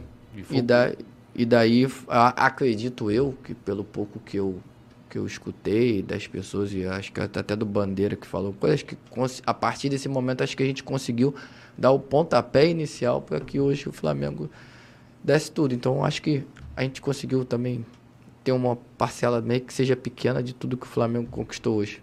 É, não, e, e até nessa, nessa essa primeira edição, essa edição, na verdade, da partir dessa edição, foi quando os clubes que jogavam a Libertadores também puderam jogar a Copa do Brasil, né? Então o Flamengo pegou já logo na, nas oitavas uma pedreira, que foi o Cruzeiro, tá todo mundo até comentando do lance do, do lençol que o Everton Não, eu, eu, eu falo para todo mundo, foi, foi até engraçado, porque eu brinco que, por um lado, foi bom. O Cruzeiro ganhava tudo, o Everton foi lá. Foi mérito dele, de certa forma foi um erro meu de ter ido da forma que tinha sido, mas por outro lado foi bom. Até brinco que, por um lado, ele foi lá, foi campeão brasileiro. E eu fui da campeão da Copa do Brasil, então tudo certo, tá um a um, ficou tudo direitinho. Ele de lá foi vendido, voltou pro Flamengo hoje, então tá tudo certo. Saímos igual, a gente eliminou ele, ele me deu o balão e tá tudo certo. Hoje tiver aqui no Maracanã, como eu já fui outras vezes, cumprimentei ele, ele lembra de mim e tudo mais. Mas Então, rola uma brincadeira tá ali, pô, certo. aquele jogo lá. é, rola, mas porque é verdade. O, o bom do futebol é isso. De- da mesma forma que eu não não fui feliz naquele momento, ele foi feliz de ter feito Sim. um gol. Outra coisa, porque eu até falo, tem três possibilidades. Qual delas eu ia ter que escolher? Nenhuma delas eu escolheria ter tomado um balão do Everton e ele ter pensado nisso. Mas ele tinha a escolha de me driblar para o fundo e tocar para trás, ele tinha a escolha de tocar para o lado, ele tinha a escolha de me driblar, ele tinha a escolha de driblar para o lado e eu era o último jogador. Sim.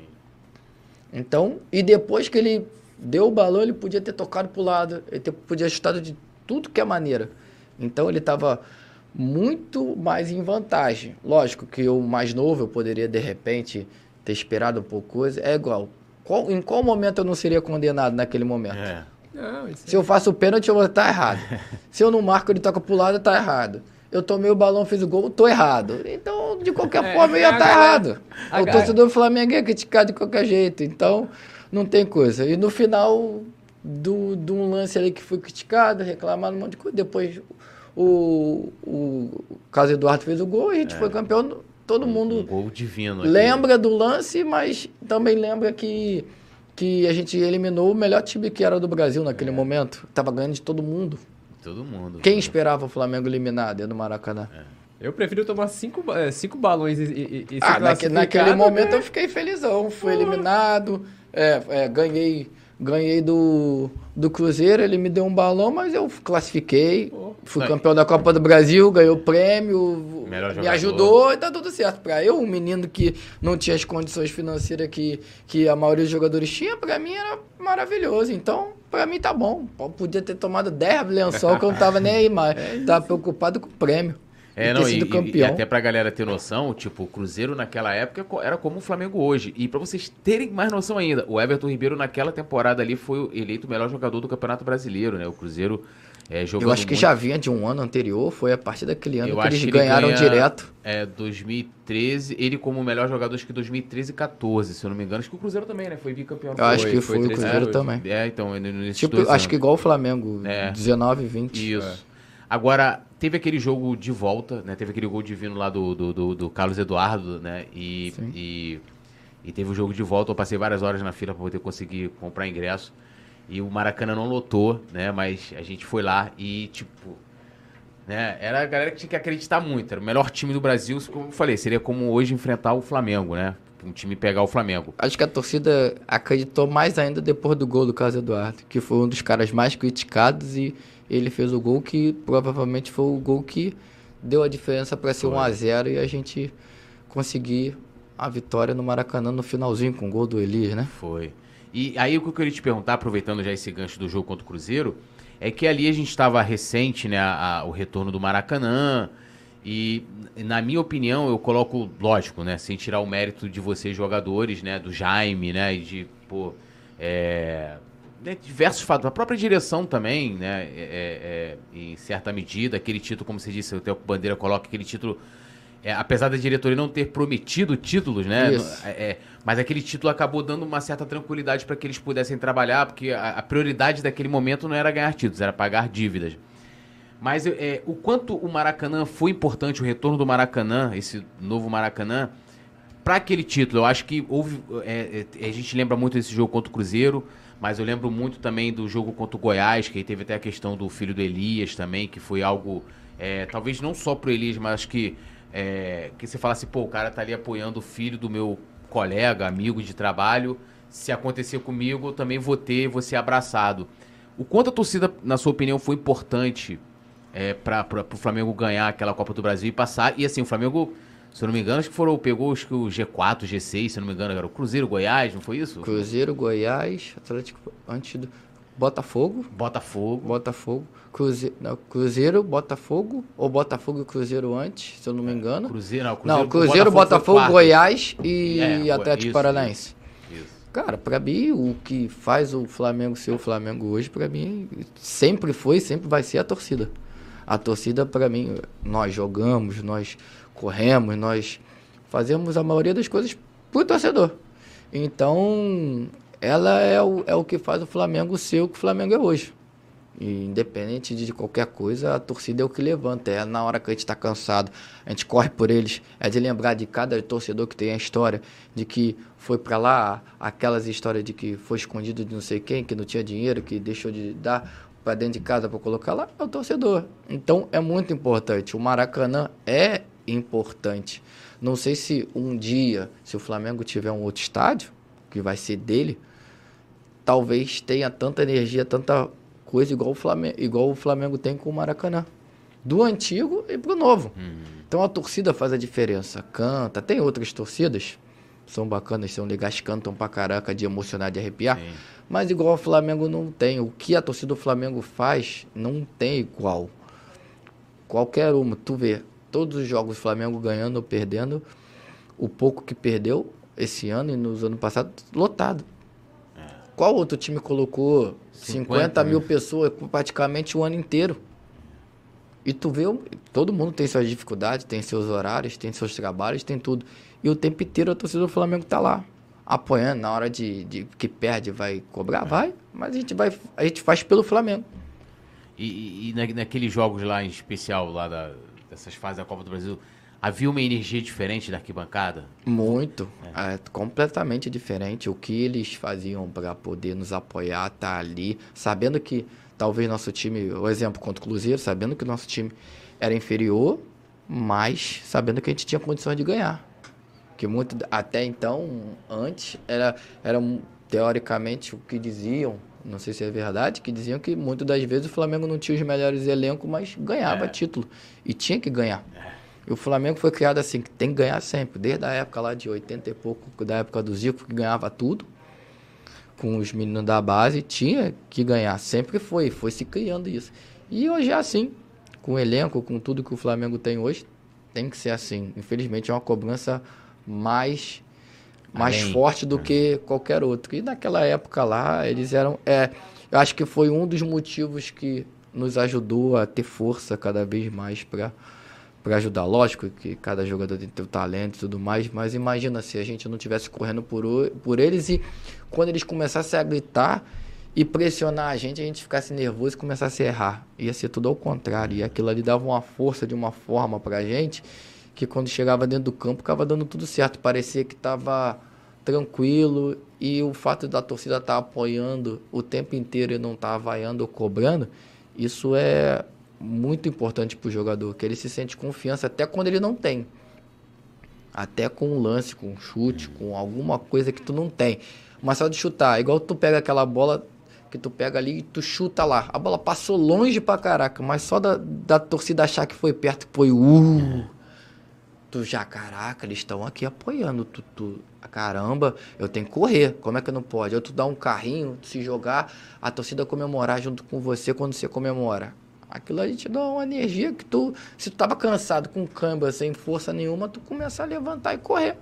Essa energia, é isso que a torcida do Flamengo passa, que acho que sem a torcida o Flamengo não, não consegue chegar nas coisas que o Flamengo construiu hoje. É, e nesse jogo contra o Cruzeiro em especial, é, eu, pô, eu, como falei, fiquei várias horas na fila para poder conseguir comprar ingresso.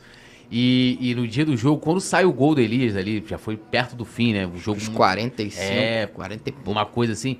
Na minha cabeça, eu tava tão pilhado, eu, eu achava que ainda tinha muito tempo. E aí, cara, eu comecei a sentir uma palpitação. Eu tava comigo, o Leandro Almeida, lá na, na, na, na, na Norte. E daqui a pouco, tipo, acabou assim. Eu, eu perdi a noção do tempo ali. Foi um negócio. Acho que é um dos jogos assim, como entra agora, tipo, esse jogo contra o Fluminense, em que né, é, é, entra na minha, assim, na minha memória afetiva especial. Esse jogo contra o Vasco, pelo fato deles, não só pela goleada, mas pelo fato deles saírem. Flamengo, então... Flamengo sem emoção, não é Flamengo. É, e, Flamengo e esse jogo é contra o Cruzeiro é um negócio. E o título também, acho que o título. Eu não sei como é que vocês viam essa situação. É, assim, o Flamengo estava num momento de reconstrução ali naquele momento. E aí teve a saída do Mano, que foi uma coisa que, inclusive, no jogo contra o Cruzeiro era o Mano que estava dirigindo o Flamengo. Como é que foi, assim, você tá com o treinador, aí tu tá, de certa forma, ali, pô, te conseguiu passar para as quartas de final da, né, da segunda co principal competição, e aí o treinador chega ali, ó, tô indo embora, tchau, e acabou. Ele falou, ele meio que jogou para vocês, né? É, ele diz, falou, ó, dizendo que o time não tava acompanhando... Não, não tava entendendo o que ele é, tava passando. A gente, a gente não entendeu, né, porque a gente fazia tudo o que ele queria, fazia tudo das formas que ele... Ele elogiava, e depois, quando não perdeu, não tava entendendo o que ele queria, ficou meio contraditório, mas infelizmente, nossa vida do futebol é assim. Uns ficam, outros passam e a gente está sempre propício a toda hora ficar mudando de treinador quando a diretoria não está. E naquele momento ali, a gente viu que ele, infelizmente, foi embora, a gente acabou cada vez mais se unindo. Entrou o seu Jaime, conseguiu apoiar, já conhecia todo mundo, já conhecia uh, o Flamengo, já conhecia, já tinha sido jogador do Flamengo, então ele estava bem mais familiarizado do que qualquer uhum. um. E aquilo ali ele foi abraçando um ao outro, apoiando como um pai, como um cara que dá ali o conselho, ajudando, e, e foi deixando a gente fazer o que a gente achava que tinha que fazer, sem pressão, sem nada, e aí acabou dando certo. Acho que isso foi importante. Surpreso pela situação que aconteceu, mas infelizmente não dá, no futebol não dá tempo de tu ficar olhando para trás remoendo, senão você acaba prejudicando um ano inteiro e uma situação muito ruim, que é ficar durante o campeonato inteiro. E para você, para vocês, né, vamos botar assim ali, qual foi o grande diferencial? Vocês, pra, pra, pra, porque assim, a gente vivia aquele ano, pra galera entender, assim, a gente fica vendo hoje, tipo assim, a gente tá no G6, né? G5, vamos botar. Tá. Quinto, quinto lugar, quinto Campeonato lugar. Brasileiro, a gente é, por mais que esteja numa situação um pouquinho complicada na Libertadores, mas pô, se o Flamengo vencer quinta-feira, vai encaminhar a classificação. A gente está nas quartas de final da Copa do Brasil. Aquele ano não, a gente brigava para não cair no brasileiro e tava ali é, é, é, rumando, né? Começando a sonhar por um título nacional. Qual foi o diferencial na Copa do Brasil que se falar assim, meu irmão, agora vai, a gente acredita que dá pra gente ganhar esse título? O que, que aconteceu? Foi a volta do Maracanã? Foi a chegada do Jaime?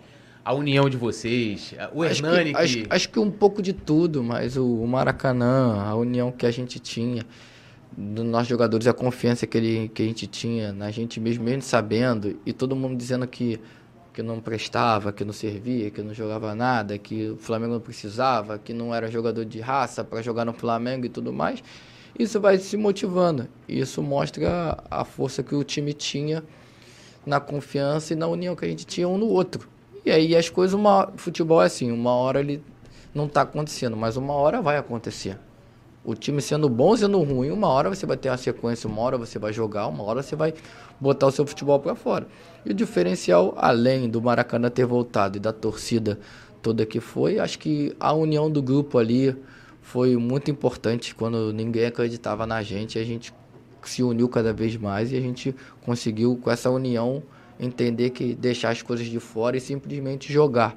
Que jogando a gente ia conseguir os resultados e foi o que aconteceu. É, tem uma pergunta aqui, você quer, quer Posso ler a pergunta? Pode, pode, pode ler. É, tem uma pergunta do Yuri Reis, ele é membro aqui do, do, do clube do Coluna. Ele perguntou aqui, ó, Luiz Antônio, como é para você é, ter que lidar com a pressão da torcida? Aí no caso ele tá falando da torcida do Flamengo que a pressão é, é, ah, é complicada. Hoje, hoje, em dia é totalmente diferente. Hoje eu tenho mais velho, tenho uma experiência um pouco maior. Mas é, é, é um pouco difícil quando chega lá dentro. Nem todo mundo tem aquilo. A pressão no Flamengo é diferente de qualquer outro clube. Não menosprezando nenhum deles, mas é totalmente diferente. De, de, chega da coisa, chega do, de entrar da base até o profissional. E isso eu fui aprendendo desde pequeno, que no Flamengo tinha que ganhar, tem que ganhar, tem que ganhar, tem que jogar para frente, tem que ganhar e tem que ganhar. E tem que ser corajoso, tem que ganhar. Não tem outra história.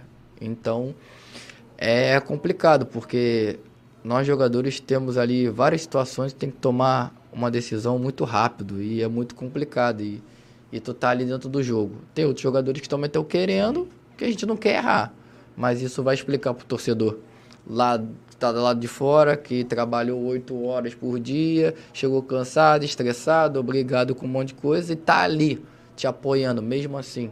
Ou deixou de comer, ou deixou de fazer alguma coisa.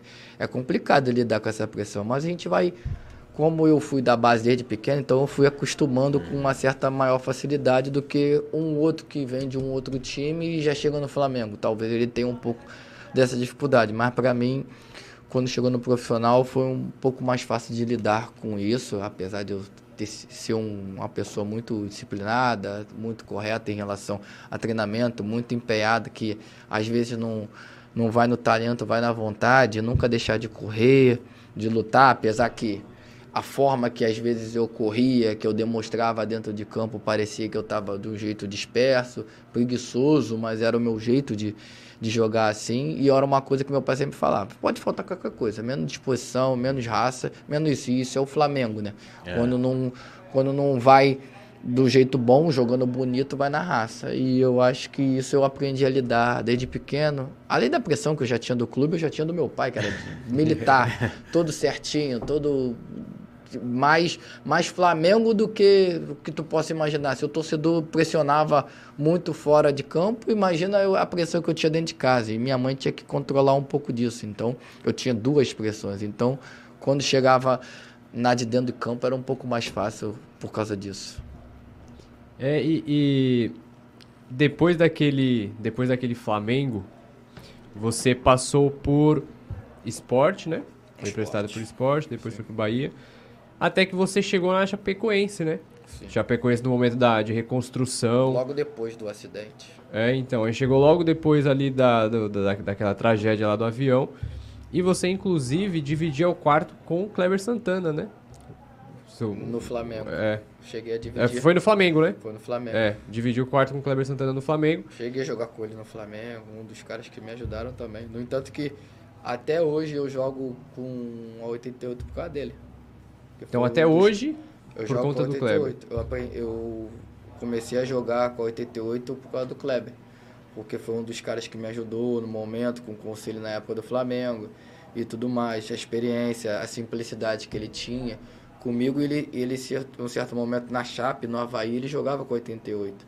Sim. E o primeiro ano que eu, que eu joguei na Chape, eu fui muito bem, que depois eu voltei até ser vendido. Foi um dos anos que eu fiz mais gol, que eu mais joguei. É, foi, na é, carreira. também, né, Foram sete gols e duas assistências em 2017. Eu, sempre, eu nunca fui um cara de fazer muito gol, mas eu fui um cara de manter regularidade, de certa forma ajudar nos gols e tudo. Então eu fui um cara de jogar muito, mas nunca fui de fazer muitos gols. E nesse ano foi um ano que eu fiz mais gols, que eu participei de mais jogos, onde teve repercussão maior e olhava muito para Chapecoense por causa do acidente, onde a gente jogou várias competições, tinha um olhar diferente com a Chape. Então, depois desse ano, no próximo, no, no ano depois que eu voltei para a Chape de novo, fiquei dois anos. E aí, por eu ter sido esse ano, muito da imprensa, de algumas pessoas, diziam que eu tinha o estilo parecido. Eu dizia que não, que eu não chegava nem perto, até porque o Kleber, a história que ele fez, tudo que ele fez, e a característica era diferente. O Kleber gostava de jogar de costa, protegia mais a bola, e era um cara diferenciado. Eu já já corria, já arrastava mais bola, mas tinha uma característica semelhante que era a finalização. E aí, quando num dia que eu voltei, já não tinha mais minha numeração antiga e já estava tudo cheio, foi aí que eu, um dos dias que eu fui mais ousados e mais coisa, foi eu ter pedido para jogar com número. No meio foi um pouco complicado com o Rui Costa, o diretor, porque ele tinha preocupação de ser a comparação e tudo mais com o Kleber, que não dava para comparar. Mas aí foi muito bem aceito pela imprensa e pela cidade. Então, nisso me ajudou bastante a, a jogar com tranquilidade com esse número e a representar ele de certa forma. Então, é por isso que eu jogo com 88. Por muita gente acha que é a tua idade. Não, não é a idade. É por causa Por disso. Que é uma homenagem que eu fiz a ele pelo número. E é um número incomum de se usar, né? Nem todo mundo usa. Muita gente usa 8, usa 11, usa 7 e tudo mais. Mas 88 é um número incomum, apesar que hoje virou mais global usar dois, dois dígitos grandes. Mas nesse, esse, o único motivo do que eu uso até hoje é por causa disso. E eu pretendo usar aí até acabar a carreira. É, e, e- e, assim, ali tinha. Porque é, até lançaram um livro recentemente sobre essa. a relação né, do clube com os familiares. Sim. Que é coisa. Sabe, envolve justiça, o Flamengo também é, acaba passando por essa situação pela questão da tragédia do Ninho. E aí, né, os próprios familiares, quando vai se passando o tempo, né, a- a- o luto, né, não é que o luto passe, né, mas a vai se recobrando a razão, né, e aí se começam as brigas, né. E ali naquele momento, na, na- quando a sua chegada na, na Chapecoense, era muito, muito recente tudo, toda aquela situação da tragédia.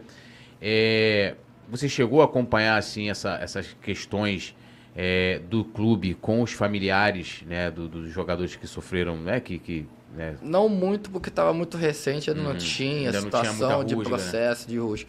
Eu cheguei dois meses depois, eu ainda não peguei Uhum. a cidade em si em luto, pesada, aquele clima ruim, tu olhava do vestiário, via as fotos dos caras, então comovia, corroía aquela dor todinha, até mesmo em nós jogadores que era mais novo, que estava buscando um lugar ao sol ali depois de tudo que tive, tínhamos passado pelos outros clubes. E aí uma ajuda por a Chapecoense e a pressão que de certa forma a gente ia re- receber pelo fato de que a gente, como, a gente, como é que a gente vai representar um Kleber Santana? é. A pressão que a gente tinha, não tem como, um outro jogador. Como é que a gente vai? Não tinha como. Aí, as- aí de certas vezes a razão, a emoção junta com a razão e te comparam, aí tu não é a mesma coisa, aí tu acha aquele coisa. Aí a diretoria briga, então foi muito complicado naquele momento. Eu peguei já no. Já tinha passado um pouco disso, mas foi, foi dois anos que eu fiquei lá, um ano e pouco, maravilhosos, que para mim foi uma das cidades que eu mais gostei, vivi muito bem, bem tranquilo. A pressão é totalmente diferente da do Flamengo, mas as pessoas são muito família, muito acolhedora. A cidade pequena que hoje em dia cresceu. Tu fez até gol do título já, né? Lá no, É, no é- Catarinense. É, verdade, fiz gol do título Fez no Catarinense, então foi um, um lugar que eu consegui, de certa forma, naquele momento, infelizmente com essa tragédia, mas um momento que eu consegui voltar a chamar a atenção das pessoas que achavam que eu tinha perdido um pouco dessa atenção toda depois que saí do Flamengo.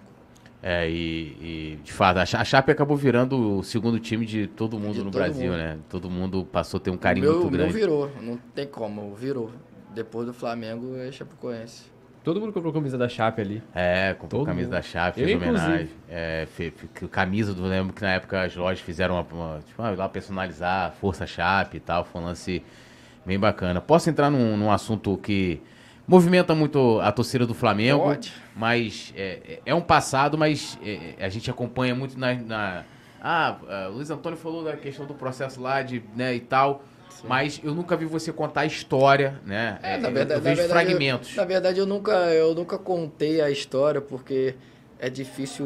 Não é que é difícil falar, é porque muitas das coisas que falaram na, na imprensa não, eu não tive o modo de se defender e, agora, e depois que tudo passou, depois que tudo que foi remoído, depois de todas as culpas que colocaram em mim sem deixar eu falar, hoje em dia acaba sendo vago eu falar porque não vai voltar atrás, mas eu tô aqui para responder tudo. Não tenho mais esse. Antes eu tinha um pouco mais de resquício de responder sobre isso, um pouco mais de preocupação. Hoje eu não tenho mais, não. Foi tanto tempo atrás que não tem problema para responder sobre isso. É, e foi num momento em que, como a gente já colocou aqui, né, ser campeão da Copa do Brasil, melhor jogador da final, e na minha opinião, né, é, é, naquele momento, talvez uma das, das joias da barra, a gente não revelava tanto como agora, né, por isso que a gente tá até falando que esse lance da estrutura como é importante, é, e, e você era ali, né, a torcida tinha é, muito carinho por você, né, por, por- por toda a sua história dentro do clube, e surge essa situação que pegou todo mundo muito de surpresa. e Ninguém esperava. Acho, acho que a, a nossa expectativa, do- assim, falando como torcedor, era de que em 2014 você fosse ser uma das es- estrelas do, do, do. Flamengo, né? Então, se você quiser contar pra gente mais ou menos assim como, como foi a história e Mais ou como menos o que aconteceu depois que ó, tinha já uma situação que naquele momento o Flamengo não vivia o, a parte financeira tão boa como hoje é. Sim. E aí tinha algumas coisas que realmente eram devidas e, e eu em nenhum momento desses anos todos que deviam, nunca tinha pensado e cogitado em nenhum momento em botar processo contra o Flamengo. Sob hipótese nenhuma, até porque eu sempre achava que o Flamengo ia pagar, que era normal, que eu já peguei momentos de três, se- dois meses sem, sem receber e pagar no último do terceiro. Então, nunca pensei nisso. E até um empresário que eu tive chegou e falou que teve uma situação um jogador anterior que até jogou no Flamengo. É, Leandro Ávila, eu acho que mas foi na época do Vasco. Ele teve, ele contou que teve sobre isso e tudo. No, no início, falar, eu relutei muito, mas a partir do momento que você confia no cara, você vai escutando. E aí teve algumas malícias da parte dele. Como eu falo, eu tive culpa de não ter me impondo, não me impor da forma que tinha que ser. Que hoje eu tenho, que eu faria com a experiência que eu tenho. Mas naquela época eu não tinha, eu era mais novo. Sim. Então teve certos tipos de coisas que eu acabei me levando pela confiança que tinha. Eu não sabia nada sobre o processo, se podia, se não podia colocar, que não podia. Eu só sabia que naquele momento ele me convenceu ao sentido de quê? Que eu era um menino que era titular do Flamengo, que tinha muitos jogadores que eram mais novos do que eu e que não vinham jogando do jeito que eu tinha, ganhando três salários astronômicos, e eu não ganhava nem dois dígitos. E como é que podia, e o Flamengo não valorizava dessa forma. Só que eu entendia, de certa forma, que o Flamengo estava em reconstrução. E nesse sentido todo, foi o que aconteceu dele ter feito eu, de certa forma, me afastar um pouco da minha família, do meu pai e da minha mãe, aonde eles tomavam conta de tudo. E aí, nesse sentido, ele começou a falar comigo, falar das formas que saindo do Flamengo fazendo isso e isso, ou fazendo isso aqui, eles iam, iam obrigar eles a te pagar e fazer alguma coisa. Porque naquele momento eu morava no, no, num bairro pequeno que não tinha nem carro para ir pro treino, às vezes ia de ônibus, conseguia um- o carro do meu pai, que era, que era depois que ele comprou com a ajuda e tinha luva para receber, que não era um salário, não era um, um, um dinheiro muito grande. Mas para mim ali ia, Ia fazer, fazer uma diferença. diferença muito, muito disso. E aí ninguém entendia. Lógico que eu nunca vou ser e nunca serei maior que a instituição. Mas naquele momento, quando ele começou a me convencer, no sentido de que eu precisava, de certa forma, melhorar um pouco de vida. Eu precisava sair da forma que eu tinha que isso. Eu precisava fazer isso. Então, naquele momento, ele começou a falar comigo, falar, falar, falar, falar, e até no momento que eu cedi. Só que quando esse momento que eu cedi, eu acabei errando. E aí, não, depois que eu cedi começou com o negócio, como é que você não vai? E todo mundo estava me orientando. Mesmo você fazendo isso, você volta a treinar. Você treina, você treina. Mas ele sempre fazia de alguma forma que ele conseguia me convencer a não ir treinar. Então ele, não, tu vai ser massacrado, vão te esculachar, vão fazer não sei o quê, vão falar que na época era o Pelaipe com outro, vão fazer isso, vão fazer isso com aquilo com você. E eu sempre fui na minha quieto, tímido e tinha, e tinha medo. Eu, e eu era muito influenciável pelas pessoas. Então, era simples. No entanto que meu pai e minha mãe tomavam conta das minhas coisas e eu confiava muito. Se fizesse alguma coisa de errado, eu não ia cobrar. E aí eu fui cobrando coisa e não tinha esse amadurecimento que eu tenho hoje. Hoje minha cabeça seria totalmente diferente. Mas aconteceu, eu não tenho como voltar atrás. E nesse momento todo mundo achou que eu queria dinheiro, que eu era mercenário, que eu era um monte de coisa. E no final de tudo, eu voltei, fiz um pouco que tinha que fazer, meu salário foi renovado, não foi da forma que me prometeram, não ganhei aquele dinheirão todo que todo mundo dizia que eu ganhava, e só, só me pagaram o que me deviam. É igual você tá. Você, a única coisa que acabou sendo certa é, é ter pago o que devia. Sim. Tinha coisa que foi em 2013 que pagaram coisa de 2011, 2000, 2002, 2001, na época da base. Mas aí como é que tu vai provar a instituição do Flamengo, como é o Flamengo gigante? E você é o menino da base, comentando, e simplesmente eu só queria que aquilo, aquele dinheiro ali naquele momento, mas todo mundo dizia que eu ganhava milhões, que eu ganhava não sei o que, que eu não podia fazer isso, que não... uma orientação que teve as consequências que eu paguei pela má orientação, que graças a Deus o dom que ele me deu me fez continuar jogando bola e fazendo um monte de coisa, porque o que eu fui cobrado, o que eu fui falado, o que disseram de mim, que nunca mais ia jogar bola, que eu não sei isso e aquilo, porque é a instituição, é o Flamengo. Não tem como. É, lógico, a diretoria era outra, é, as situações era outra, tem o lado do torcedor, que é da emoção. Sim. Mas imagina, tu tá lá trabalhando, fazendo a sua parte, e tu vê uma pessoa que cada um tem seu empresário, cada um tem seu dinheiro, cada um tem seu mérito. É, o que o cara fez e você, um exemplo, você tá lá trabalhando, fazendo tudo para melhorar e quem não tá trabalhando, vai duas vezes na semana ou três vezes na semana ou fazendo alguma coisa, não tô dizendo que é igual, Sim. recebendo mais que você. Não que eu queria igual, mas eu só queria alguma coisa que fosse justa. E naquele momento eu, eu sabia que eu não precisava entrar nesse mérito, mas ele me convenceu a isso. Então eu errei nesse sentido, de ter se convencido por um lado errado, que disseram isso e aquilo, que um monte de coisa. E, e a imprensa, teoricamente, tem imprensa que fala a verdade, que, é- que é que ajuda e que é coisa. Como é que você vai bater de frente com a imprensa que naquele momento estava falando um monte de coisa? Quem era eu para poder chegar lá e querer ganhar coisas extraordinárias na, em cima do Flamengo onde eu não quero? Aí si- simplesmente era uma coisa simples que o Flamengo podia. Ah, ele podia ter ido conversado com o Flamengo? Podia, mas eu não sabia das coisas internas que acontecia. Ele- Ele diz ele para mim que conversou, mas que o Flamengo chegou a um salário que ele não concordava, que ele não achava que era mérito para mim, só que muitas das coisas eu não sabia. A gente quando tem empresário, quando tem uma confiança entre aspas, que a pessoa que está lá, é totalmente a conversa entre o jogador com o diretor e o empresário com o jogador. Você acha que o empresário de qualquer jogador vai falar toda a verdade pro jogador que está se passando lá com, com, com ele ali dentro? Não vai. E de certa forma é uma forma do empresário proteger, a forma do clube se proteger e a forma de, de lucrar com o jogador. E no final de tudo, nós, é, eu, eu sempre digo que teoricamente Nós somos um, um produto. Até enquanto a gente pode, igual a laranja, vai espremendo até quando pode se usar, beleza. Quando não se pode mais usar, você É você é descartável e aparece uma nova. É normal.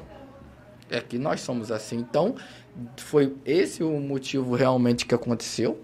Eu não, eu não, eu não tive, eu não tenho mágoa de torcedor, porque muitos deles não sabiam o que acontecendo, do que aconteceu, da forma. E isso atrapalhou um pouco a minha continuidade no Flamengo, com certeza, e tudo.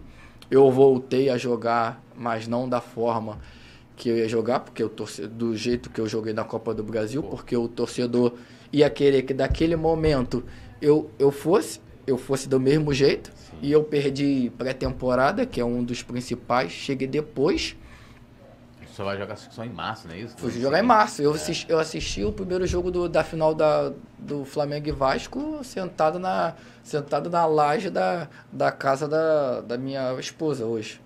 Lá da onde eu morava, lá em Caxias. E no segundo jogo eu tava jogando, sendo campeão. Pra você ver. Então tinha cobrança. Eu, eu lembro de um monte de. O Flamengo tava jogando lá na Libertadores e eu tava num jogo contra o Bangu, né? Acho que acho que aqui com, com, com o time reserva e tudo, eu fiquei no banco. O que eu escutei, o que falaram de um monte de coisa de mim, e eu sabia que não era verdade. E a partir daquele momento foi me fortalecer na cabeça que eu não podia fazer nada além de jogar bola. E o único jeito de eu demonstrar uma certa desculpa ou uma certa forma de me reconciliar é jogando bola. E foi o que aconteceu. Porque imagina, depois daquela repercussão toda que teve, qualquer um outro pessoa que não tivesse o talento ou, ou tivesse, de certa forma, não tivesse aprendido a cabeça fraca, tinha parado de jogar futebol, hoje estava trabalhando, não desmerecendo, mas com qualquer Sim. outro trabalho normal, e não com futebol.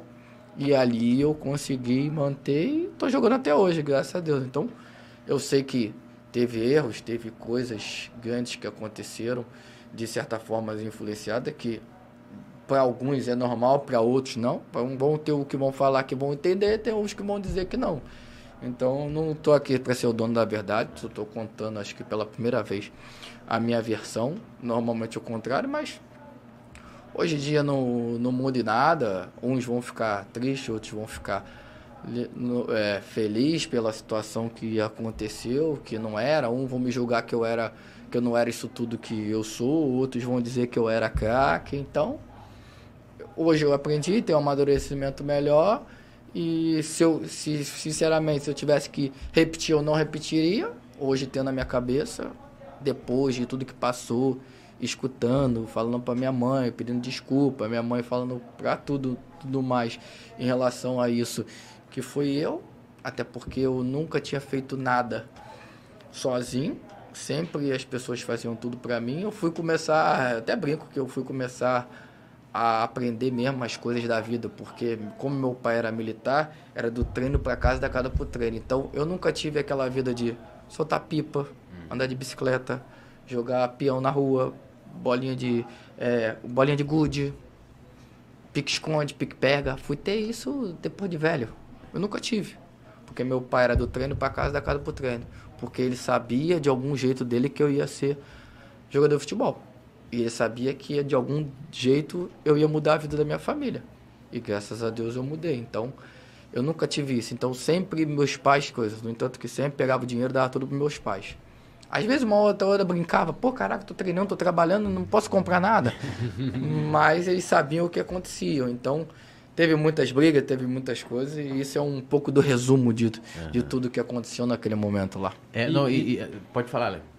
É, e eu ia perguntar assim, hoje, com a cabeça que você tem, aos 32 anos, qual o recado que você passa para um garoto da base que sobe no profissional, não só do Flamengo, mas em qualquer outro time Além do de Brasil? escutar os pais, independente do ser, dos pais ser certo ou errado, porque existem. Existe, eu, eu convivi com alguns. Existem os que ajudam, os que atrapalham. Mas é, acho que é sempre eles procurarem estar sabendo de tudo. Lógico que o empresário tem seus interesses. Lógico que tem empresários bons e empresários ruins. Não são todos. Não são todos. Tô aqui para criticar nem ser hipócrita que são todos. Mas tem os bons e tem os ruins. Mas que eles procuram sempre saber de tudo. E sempre ler e estar atento a tudo. Sempre estar ali é, procurando saber de todas as formas o que está acontecendo, sendo bom ou sendo ruim, porque a gente muito está preparado para. Eu, eu, até falo isso um pouco com meus filhos, que a gente às vezes é muito preparado para falar a verdade para os outros. E na hora de escutar, a gente não sabe escutar as críticas de uma forma que seja construtiva. Mas tudo depende da forma que a gente fala. Então, eu, o conselho que eu dou é sempre estar tá ali, sempre, além de aquele ditado que sempre escutar pai e mãe, mas sempre treinar e tudo. E tá sempre procurando saber de tudo que está acontecendo, quanto das partes dos pais, quanto das partes do empresário ou de quem ajuda, porque no final o maior prejudicado é você, sendo pro lado bom ou pro lado ruim, você é o, é o principal alvo da situação. Então, se você for bem, desempenhar bem, vai todo mundo ganhar. Se você for mal, tudo. E, quem perde no final de tudo é sempre o jogador. Quem perde a maior parte é o jogador. Na hora que está lá jogando, quem é xingado é o jogador. Quem é aplaudido é o jogador. É o empresário? Não. É a mãe ou o pai? Não. Com todo jogador. respeito, com tudo que Sim. sofreu. Cada um com a sua história. Mas é? Não é. Então, é isso que eu procuro. Sempre estar tá escutando e estar tá ali entendendo. Eu acho que é um desses conselhos que eu dou para a meninada de hoje tudo, apesar que tem outros jogadores com muito mais experiência, mais vivido de Europa e tudo do que eu, mas é, sempre estar tá por dentro de tudo, que eu acho que isso é importante. Estar tá sempre olhando para ele não se prejudicar e não cometer erros como eu cometi, como outros jogadores de futebol cometeram, para não seguir a vida mais longa ou de uma certa forma melhor do que todo mundo esperava de você. É uma, eu só eu queria colocar aqui uma situação assim, é, passando do lado de torcedor. Isso é legal, né? A gente está aqui e o time precisa ser é, é, imparcial, não dizer o time imparcial. e tal. E, e porque assim, havia uma expectativa, de falou, pô, a gente ganhou a Copa do Brasil, então, pô, ano que vem a gente vai ter, pô, uh, uh, e ainda tinha um lance que o Flamengo tava para perder o Elias, né? Aquela discussão de, ah, vai conseguir contratar em definitivo ou não. Então a gente pensava o seguinte, pô, mas a gente tem o Luiz Antônio ali no meio campo que vai segurar pra gente ali, vai, né? O Hernani, o Flamengo tava contratando o Everton Cardoso, né? Então a gente falou, pô, vamos montar um time razoável pro ano que vem. Então havia uma, uma expectativa muito grande de, de, dos torcedores em cima de você, né? Por tudo que você fez em 2013, né? Já vinha fazendo desde 2011, né? Então aí tu teve a lesão que acabou prejudicando e tal. E quando saiu a notícia, assim, foi um negócio que eu falei assim porque, foi, pô, eu falei, pô, o cara tá lá dentro. Foi uma coisa anormal, né, é, né, de porque, acontecer, tipo assim, porque ninguém esperava, ninguém depois esperava. de tudo que aconteceu e tudo, ninguém esperava realmente. Foi uma coisa diferente de tudo que é normal no futebol. É, então, e... eu, eu entendo um pouco do outro do torcedor, por isso que eu não fico chateado nem bravo com ninguém. É, é lógico que a gente sabe o cara que fala com a maldade e o cara que fala é. que é entendedor. Mas a gente, eu, por isso que eu digo que eu não fico chateado. Já, já falei, já pedi desculpa, já fiz um monte de coisa para a torcida. Lógico, tem uns que guardam, outros é. não. Mas isso é normal. Mas eu acho que na maioria em si, eu acho que todo mundo entendeu e, e não, não foi assim uma coisa tão extraordinária assim do que do jeito que as pessoas julgam que a gente não possa errar e consertar no futuro. É, não, é porque o torcedor, na verdade, assim, lógico, pô, eu lembro na época, até o, as redes sociais não eram como são hoje, né? O próprio Twitter. Mas houve ali, o pessoal já foi logo né, é, é, xingar. Então, mas é, é porque é, é, aquela coisa assim, pô, o Luiz Antônio, cara, tava, tinha tudo para entregar mais pra gente. A gente é, porque. Né, tava criando aquela conexão. É o que eu falo, até, até a final se tu parar para raciocinar, até final eu não era um jogador que se destacava, eu era um jogador regular. Sim. Com, se destacava era o Elias, que já tinha jogado é, no Corinthians, o, protagonista, o, protagonista, o, Hernani, o Paulinho, assim. o, o André Santos, tinha o Léo que já tinha uma história. Então, eu tava encaminhando para isso, isso, mas eu era um jogador que mantinha regularidade, e nunca se destacava. Aí, a partir do momento que foi a Copa do Brasil, que chamou essa atenção toda, que aí a torcida começou a achar que, eu, que é aquilo que tu fala, que eu nem sabia nessa situação que hoje eu tô sabendo de relação de achar, já que tá perdendo ali o Luiz Antônio, de saber a importância. Talvez, se eu soubesse a importância toda que eu tinha para a torcida, talvez eu teria feito muito mais coisas não, e não tinha nem cogitado em pensar e escutar uma pessoa que falou e tentou fazer isso, coisa que no final o maior beneficiário ia ser ele na parte financeira. Sim. E não ia ser eu. E o maior prejudicado foi eu. É. De qualquer forma, ele vive, assim- ele vive dele ele hoje, ele tinha outros jogadores, ele tinha a vida dele e seguiu.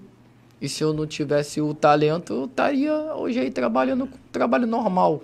Não, como eu falo, sempre deixando claro para não desmerecer, porque as pessoas sempre têm o duplo Inverte a sentido, né? inverte a situação. Mas era o que ia acontecer.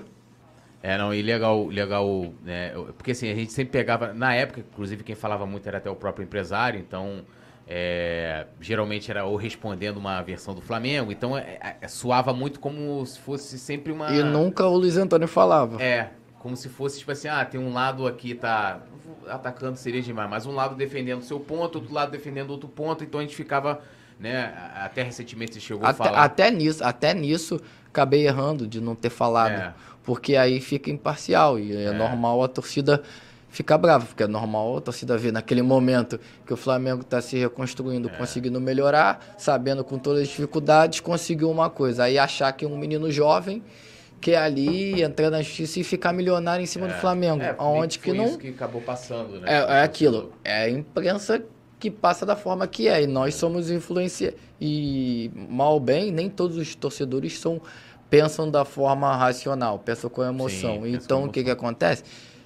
Por isso que eu falo, sempre tudo depende da forma que foi falada, porque a, imprensa influencia. Sim. A gente deu o exemplo exatamente agora há pouco tempo que a gente viu a, a entrevista que o Gabigol deu pro Eric Farias. Sim. Até então, ele realmente diz que nada aconteceu de tudo aquilo ali, foi influenciado por uma coisa que falou. Porque não tá lá dentro. Não tá vivendo ali, é muito complicado. Mas até tu explicar, já era, já passa o tempo. E até vai, se for Flamengo, se é aquilo que eu falo, o Gabigol ganhou tudo, fez tudo pelo Flamengo, tem uma história, um monte de coisa. Mas será que fosse outro, quando o Flamengo não tivesse ganhado tudo isso, será que essa repercussão que ele teve com o Eric Farias seria de, dessa forma? A torcida não estaria talvez pressionando ele, brigando com ele? É tudo ter os dois lados, por isso que eu falo, é sempre escutar. Eu acho que os dois lados. E eu acho que é por isso que também que acabou eu tendo me prejudicado muito mais por eu não ter me posicionado. É. Mas é, é le- legal assim te ouvir a primeira vez falando de forma muito detalhada, explicando a situação é, é, pra gente. E lógico que na época, porque depois a gente, a, gente, a gente acabou te perdendo por conta dessa situação. Depois a gente perdeu o Hernani, né? Que acabou se machucando e o time. E foi uma sequência É, uma coisas. sequência muito ruim, mas é, até falando assim do, do atleta Luiz Antônio, né? É, é, assim, e legal de ver que, que o, né, você tem uma cabeça hoje diferente, né? Passando um, né, um conceito. É, se, pô, se eu tivesse, se eu tivesse essa cabeça antes, muitos erros que tinham acontecido não tinha acontecido. Mas é normal, amadurecimento. Às vezes a gente não vai pelo lado certo que a mãe sempre fala. Vou, tô te dando a pedra, você vai por esse caminho. Aí o filho acaba errando, aprende na dor, né? É. E eu, de certa forma, aprendi na dor no que eu mais amo, que eu mais gosto, que é o futebol. É, posso dar uma lidinha no pessoal? Bora Que é, lá, bora lá. Deixa eu dar aqui, ó.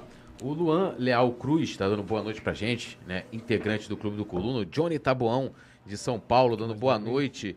Luiz Antônio representou a camisa do Flamengo. Obrigado por tudo. É, O Ronaldo Santos Lima também falou: Luiz Antônio, sentimos saudade daquele tempo que você jogava no Flamengo. Era outro tipo de resenha. É, Daniel Guedes também falando que né, você, lembrando, né, como a gente falou aqui, é, do histórico né, Flamengo Santos, né, do 5 a 4 foi um dos melhores em campo, deu assistência para o primeiro gol do R10 no jogo. Cláudio Cruz aqui com a gente, Ed Wilson também, é, lembrando aqui também do, do Kleber Santana, o Perper Rastaman, jogou muito na final de 2013, é, assim, ó, é, a galera brincando aqui com o negócio lá do Fernando Gil, que é um, um influenciador também, jornalista, e é uma figura. Mas você vê que a maioria das manifestações são, são de carinho, né? Da torcida sempre Não, sim, lembrando. eu- é o que eu falo. Eu acho que mal ou bem teve mais o lado positivo do negativo. É normal ter e sempre vai, vai ter o lado negativo que, que é normal. Sem o negativo a gente acaba não, não evoluindo. Mas eu fico feliz que não pode ser unanimidade, mas tem, tem o lado mais positivo em ter lembrado, porque aí tu começa a ver várias situações boas que falaram aí, da época do Kleber Santana, da época do, da Copa do Brasil, da época do 5 a 4 aí da época de, de outro jogo. Aí sempre tem. Só que pouco, por mais que tenha dado uma repercussão esse, essa situação, mas tem poucas coisas ruins que o Luiz Antônio fez assim. Eu não preciso ser craque, nunca fui. Mas eu sempre procurei ser uma, um cara esforçado que possa ser um pouco acima da média. Ou da média ou um pouquinho mais. Que não seja nota 10, 9, 8, mas que seja um 7, 7,5, eu sempre procurei ser 8 ali, que era um jogador. Às vezes não, às vezes muitos jogos que eu fui muito abaixo na regularidade, mas eu sempre procurei ser dessa forma. Então, por isso que eu fico feliz de saber que tem um reconhecimento muito maior por coisas boas que eu fiz nessas histórias, nessa história que eu tive desde a base no Flamengo, do que, consequentemente, as coisas. Ah, um fato raro que teve dessa situação aí minha. É, vou, vou, lembrar aqui o Leandro. Uma vez o Leandro. Acho que foi na comemoração dos 30 anos do, da Libertadores do Mundial. E aí ele falou um negócio interessante que ele falou assim: muitos jogadores passam pelo Flamengo, não jogam.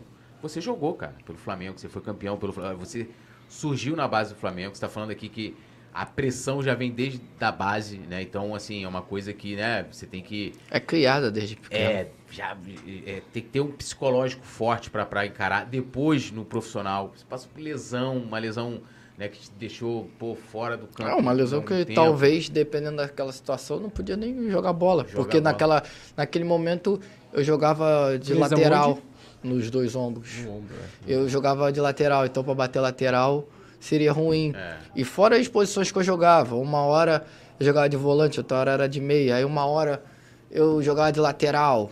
Aí já começaram a falar que eu tinha que virar lateral para ser o substituto do Léo. E aí vai. E aí quantas coisas aconteceu. Eu virei o, o, polivalente, que um monte de coisa que sabe jogar, que tem um lado bom e um lado ruim. O cara disse o polivalente coringa é que não tem posição fixa. Então ele nunca se destaca na posição dele. Tem esse lado que é o ruim que dizem. Mas tem o lado bom que você tá jogando sempre. Sim. Sendo de lateral, de zagueiro, de volante, de meia, de 10, de atacante tem o lado bom e o lado ruim. Então, é, é a vida que eu fui aprendendo ao longo do tempo. Não, e, você e, jogou e foi campeão. E, e, e, reitero de novo, uma coisa é você ser campeão da Copa do Brasil em 2022 no Flamengo e outra coisa é ser campeão em 2013. Sim. É uma coisa que eu bato na tecla sempre que... Pô, Participar de, algumas, de alguns fatos raros que ficam esquecidos é, é o que realmente você fala que chama atenção de, no, de como o Leandro falou, uns passam, outros ficam na história. E eu acredito que eu fiquei na história pelos jogos, pela, pela, pela continuidade da regularidade, pela final da Copa do Brasil e tudo mais. Se eu não ficasse, as pessoas não lembravam, eu não passava na rua, ninguém, é. ninguém dizia nada comigo. Então, tem um lado bom e um lado ruim, mas eu acredito que eu tenha ficado, nem que seja um pouco na história do Flamengo. E, e na, naquele tempo, assim, que você ganhou a Copa do Brasil, naquela temporada ali, algum time do Brasil, assim, bateu na porta, ligou para o empresário e falou: Ei, Luiz Antônio troca de time? Não quer sei. Vir pra São Paulo, quer vir para Sinceramente, não sei. Não sei. Na época nessa, falava muito da Europa, pô. Nessa época falava muito da Europa, é. mas não sei. Disseram, disseram depois que teve, é, teve, teve, teve proposta de Porto, Isso. teve de Benfica, teve de Shakhtar Donetsk, mas nunca soube. Me disseram que se eu tivesse voltado, se eu tivesse feito isso, se tivesse voltado, eu tinha sido vendido. Que tinha uma proposta é. na mesa do Flamengo, mas. Pra você, eu nunca Luiz soube. Antônio, nada. Nunca soube. Será que, que foi realmente vantajoso pro Luiz Antônio ou pra quem tava controlando a situação? Uhum. Aí é que eu digo, será que se eu tivesse me impondo de certa forma um pouco mais, ou, ou tivesse feito a situação ou tivessem sido honesto comigo e ter falado, eu não teria feito de uma forma diferente. Às vezes nem ter colocado, ter saído do Flamengo, sendo vendido por, igual outros jogadores por uma quantidade que naquele momento poderia ajudar o Flamengo mais ainda. Uhum. Eu não sei, sinceramente eu não sei. E eu, eu, sempre falo, pelos meus filhos, pela minha esposa, pela minha mãe, eu não soube, nunca soube. Eu juro pelo meu pai que tá no céu, que eu nunca soube. É. Fui saber depois que eu voltei, aí não adiantava mais nada. mas, mas é, é, quando você voltou, você recebeu de alguma. É, não, eu só soube algum... dessas histórias todas de proposta, tudo depois que eu voltei. E quais? Que eu já tinha, que eu já tinha, que já tinha feito um acordo com o Flamengo de que ia fazer, renovar e tudo mais. Aí eu só soube isso depois. desses times aí que vocês falaram, de Porto, de Benfica, Hum, de é. Shakhtar Donetsk, dessas histórias aí todinha. Aí do passou, é, só recapitulando. Começou no Flamengo, foi pro Esporte, Bahia, Chapecoense, Al-Shabaab, Banias, Asman, Brusque e o Lampum. Teve alguma negociação, teve alguma transferência, é título de curiosidade. Hum. Alguma transferência que já tava tudo certo pra você trocar de time e aí no final, no último instante ali acabou não dando certo e teve que desfazer algum negócio? De algum dessas aí, Não, dessas não, assim, qualquer um. Por exemplo, aqui, ah, eu tô na Chapecoense, tava quase tudo certo com, sei lá, com belenenses do Portugal. Mas aí de última hora não, não, não, deu, não, não deu negócio? Não, de não ter dado negócio, não. Teve de última hora ter dado negócio, que foi no caso do. do. do Al-Shabaab, que chegou a proposta na sexta, eu tinha jogo no sábado e eu tinha que viajar no domingo, Isso durante a Chapecoense. durante a Chapecoense. Teve assim, que recebi a proposta na sexta e tinha sábado, tinha sábado jogo. Aí eu tava na concentração.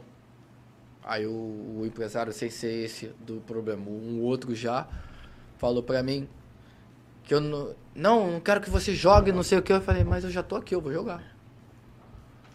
Aí eu, o presidente ainda não sabia que eu tinha sido a proposta. Aí a gente.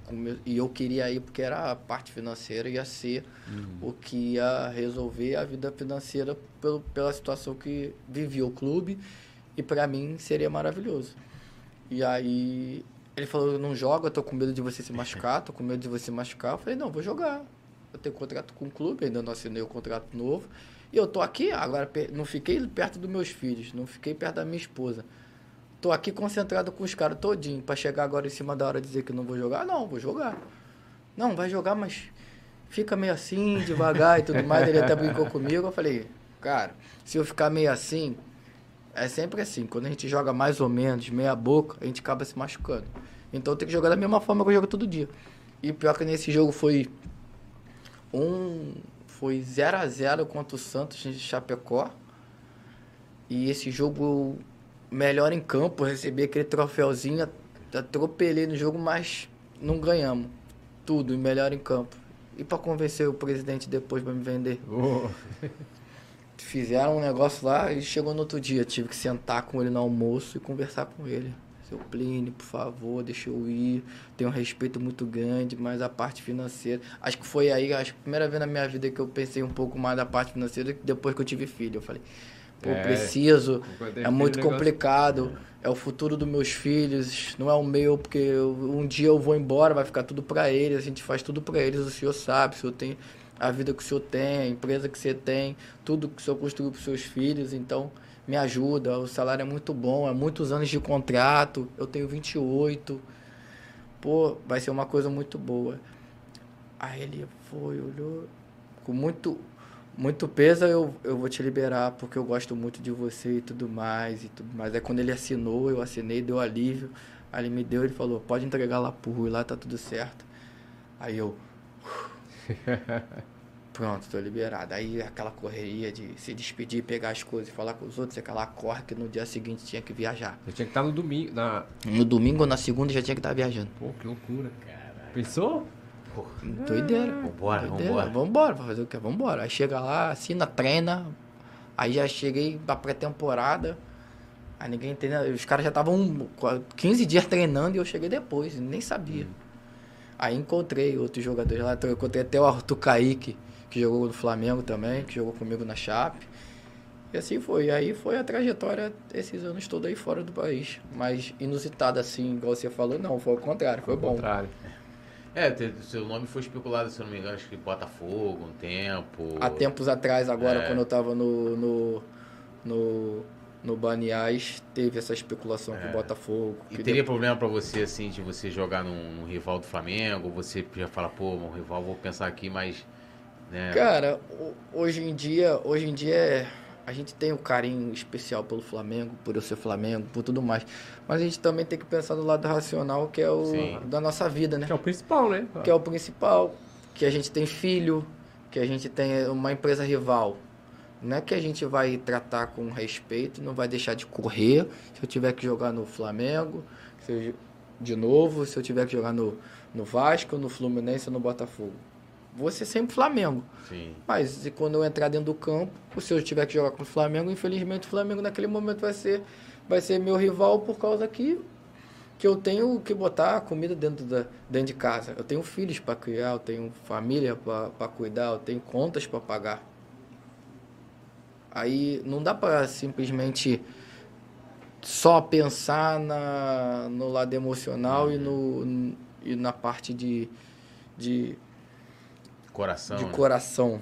Isso aí. Então, como é que faz? Como teve vários rivais, teve vários jogadores que jogaram em dois, É, três clubes, são pra onde? ídolos. Foi pro esporte. O esporte tem aquela rivalidade do lance de 87 e Sim, tal. tem. No, eu- direto os caras brigavam comigo porque perguntavam, pô, e é no título de de- 87, quem era? Eu mesmo, eu sendo esporte, mesmo sabendo que era Flamengo, eu tinha que falar que era esporte, porque eu tava, eu representava Claro, o esporte. E assim tinha Mas eles jeito. quiseram fazer igual quando o Y foi pra lá. Eles. Acho que eles contrataram o Diogo, o Diego Souza também. Aí quiseram. Eles, que- a tal da camisa 87, eles queriam dar pro Y. O Y falou, cara, não vou. Não, Não, não chegaram a fazer Não isso não, porque o. Diego usou a A 87. 87. Não, é o que eu te falo. É, é- eu não tenho essa Acho que essa brincadeira é sadia no futebol de Aham. ter 87 e tudo mais. Só os caras mais, mais que entendem, que são mais rústicos, que chegam a pensar nisso aí, com o fato de briga, que leva por outro lado. Mas eu teve esse momento aí com, com o Botafogo, e teve, eu acho que eu não teria problema nenhum, não. Como até hoje, eu acho que eu não tenho problema nenhum. Teve, teve até um tempo atrás que eu soube, assim, não sei se saiu na imprensa, não sei que lá, que teve, acho que antes de eu ir pro Brusque, quando eu tava lá fora, de ter alguma coisa relacionada ao Vasco e tudo mais. É, eu acho que chegou a. Aí meu irmão até brincou. Meu pai, lá em cima não ia gostar disso não. Aí eu falei, mas por outro lado, ele também ia ver que eu tô trabalhando. Eu preciso trabalhar. Como é que eu vou continuar com a minha vida se eu não trabalhar? Se eu não colocar dinheiro dentro de casa? O jogador só ganha dinheiro dentro de campo. E eu vou ficar de férias aqui esperando uma coisa que apareceu outra aqui. Não dá para ficar escolhendo sempre.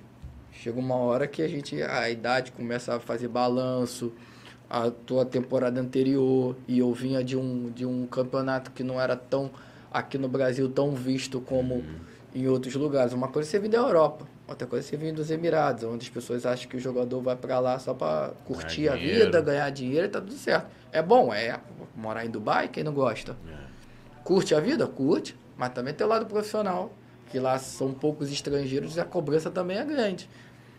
O cheque chega lá e cobra você também. Se tu não faz lá, tu tem que cruzar, chutar, cabecear, lançar e fazer gol todo jogo. Você sendo zagueiro, volante, atacante. E aí? Como é que faz? Uns se dão bem, outros se dão mal. Uns querem ficar. Se pensar em dinheiro, tu quer ficar lá a vida inteira. Se tu pensar em profissionalismo, disputar, jogar campeonato grande e tudo, aí tu pensa em outros países. Chega um momento que tu tem que pensar em competições ou parte financeira. Aí vai depender de quanto você guardou e quanto você juntou durante esse tempo para tu pensar num no outro. E a vida que você tem. Aí é uma escolha sua, porque agora é mole. Como eu falo, sempre tá entrando dinheiro. Enquanto você tá trabalhando, tá entrando dinheiro. E a nossa vida de futebol que é curta, depois que para. E você pensa em fazer o que depois que parar a carreira? Trabalhar com futebol ainda? Cara, Porque, porque ainda tá cedo, né? 32. Aí, 32. a- Ainda nesse momento eu não penso. Diz, diz, diz Rômulo que, que eu consigo. que eu tenho uma boa forma de falar, pode ser um comentarista. Eu não gostaria de ser nem treinador nem empresário. Alô, Simon! Aí, ó.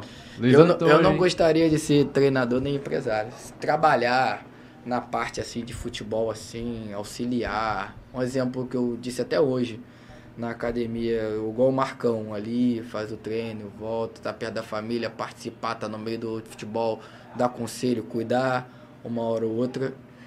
Eu ia gostar muito disso. Acho que eu tenho um pouco de entendimento sobre futebol, até mais do que eu achava que eu tinha. Mas treinador, essas coisas assim, empresário e tudo. Só se meu filho for jogador. Se meu filho for jogador, eu vou estudar, fazer cursos e tudo mais para poder acompanhar ele. Porque eu não vou querer que ninguém faça e cometa os erros que aconteceram comigo.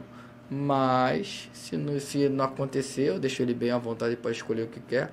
Acho que talvez comentarista, fazer alguma outras coisas assim, ou é tentar uns outros ramos fora do futebol para não poder curtir um pouco a vida com a família. Um pouquinho seria bom também, né? É Com porque certeza. quem, quem trabalha com futebol não tem final de semana, né? Não É, não tem. tem, É, não, não tem. tem. Até, até o casar era futebol 24 horas dentro da minha casa. Acordava de manhã, quando estudava de tarde, eu acordava de manhã, via programa de esporte. Depois ia para a escola de tarde, quando voltava, programa de esporte com meu pai o tempo inteiro. O tempo É, inteiro. Minha esposa hoje diz que, caraca, você melhorou, porque até então, no início do casamento, era futebol 24 horas. Na minha, na minha casa era só televisão, só futebol, só futebol. É. Aí depois, aos poucos, ela conseguiu tirar de mim jornal, filme, alguma coisa mais, algum- um- uma, uma série, alguma coisa. Hoje eu assisto. Hoje eu mais assisto série, essas coisas, do que futebol. Desenho de criança, é, Discovery Kids, essas coisas assim que eu assisto. Hoje eu quase vejo futebol sempre só o Flamengo. Aí uma hora ou outra. Mas ela hoje ela entende, ela sabe que toda quarta, domingo e sábado tem futebol, aí ela libera um pouco mais, mais tranquila a televisão. E É. re- rede social, você também usa muito ou você. Cara, eu, eu sou. Eu, minha esposa gosta um pouco mais. Eu, eu sou um pouco mais reservado. Porque eu fico muito preocupado com, com meus filhos e com a minha vida de.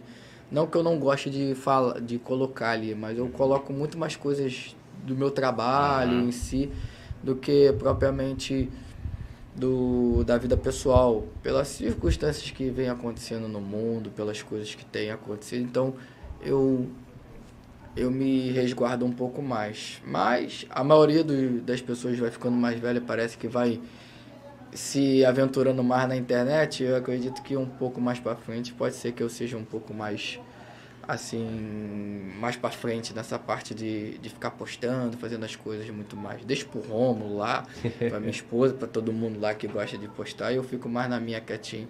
Mas de vez em quando eu, eu me aventuro ali. Isso aí. É, é um- uma perguntinha assim, meio mais pra, pro lado da resenha. Você já passou pelo Emirados Árabes, Tailândia e Arábia Saudita. Desses países que você passou, qual foi a, uma, alguma loucura assim que você falou ah, no vestiário, alguma coisa da diretoria, por exemplo, um shake?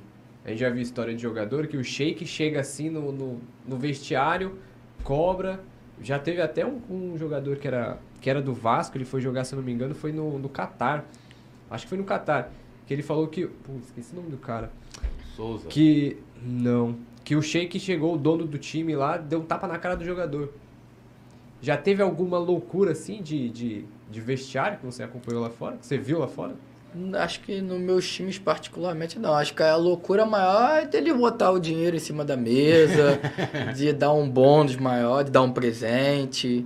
Essas loucuras assim que é mais normal, assim, de dar tapa na cara, dessas coisas assim. Não. O último, o último presidente do meu time era mais resenha, que era um cara, eram dois, um mais velhinho e um mais novinho. E o mais novinho era mais pra frente. Ele chegava lá todo arrumadão como como garotão e sai fumando aquele narguilé pra cima e pra baixo andando, tirando onda e de vez em quando do nada ele bota uma, ele amarra o cabelo tipo samurai, bota uma roupinha e vai treinar, quer treinar com a gente igual bola. jogando bola. Isso, isso foi na, Cruzamento, agora na Tailândia. na Tailândia? Ele começa a cruzar, querer bater falta, querer treinar, é. Ué, mas, mas, mas aí quando vai no coletivo, pode dar aquela, aquela tesoura? Não chegamos a ter coletivo, mas os trabalhos táticos assim de cruzamento, finalização, ele participava com a gente.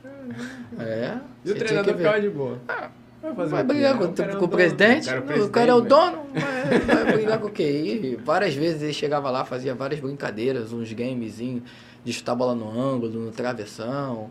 O último agora, ele tava. Antes de vir pra cá, antes do último, penúltimo jogo, tinha aquele. Tinha um, um, um negócio no gol de, de rede que tinha que. Tinha os dois, trave, os dois ângulos abertos e os dois embaixo. E no meio ele botou um, um, um cara que leva água, essas coisas pra gente. Só que ele, ele, ele é muito gordo, assim. Aham. E aí ele sentou na cadeira, aí a disputa era ou acertasse os ângulos ou acertasse ele. Aí ele dava uma parte, um dinheiro pra você. Aí se tu acertasse devagarzinho nele, aí era um valor. Se tu chutasse forte mesmo, tivesse chutando pro gol e acertasse ele, era outro valor. Se acertasse na cabeça, era um outro valor. Se acertasse nas pernas, era um outro valor. Tu chorava de rir com as coisas. E muita gente, eu- e a gente com, com medo, pelo menos eu, né? Com medo de acertar o cara e chutava a bola devagarzinho só pra acertar e tudo mais. Entre os tailandeses era chute de verdade, chutando pra acertar o cara. E, quando, e eu acertei as duas vezes que tinha os valores, ele, ele ainda reclamou, não, uma não valeu não, você chutou muito devagar, não quis machucar o cara. Caraca, que doideira. Aí tem resenha pra caramba. Se eu contar cada. Tem umas resenhas que não pode contar, não, mas tem várias que, pô. O Simon podia É fazer isso, né? Ele ficar lá pra gente chutar e cada, Que cada valor, cada. Que o Simon é o nosso. É o nosso chefe, né? Hum. É, o, é o, o dono da, da zorra toda. É o samurai. É o nosso samurai aqui, sim. o nosso shake samurai. E aí ele, ele podia fazer igual, né? Bota ali, a gente dá um chute nele, mas é, o negócio é que são jogadores profissionais. A gente. um momento que briga e tudo, mas, mas É. era tudo. Do, do roupeiro ao, ao cara que limpava o chão lá, ele botava pra, pra brincar e chutar a bola, pô. Tem que ver. Esse cara era mó figura, pô. Caraca. Mó figura mesmo.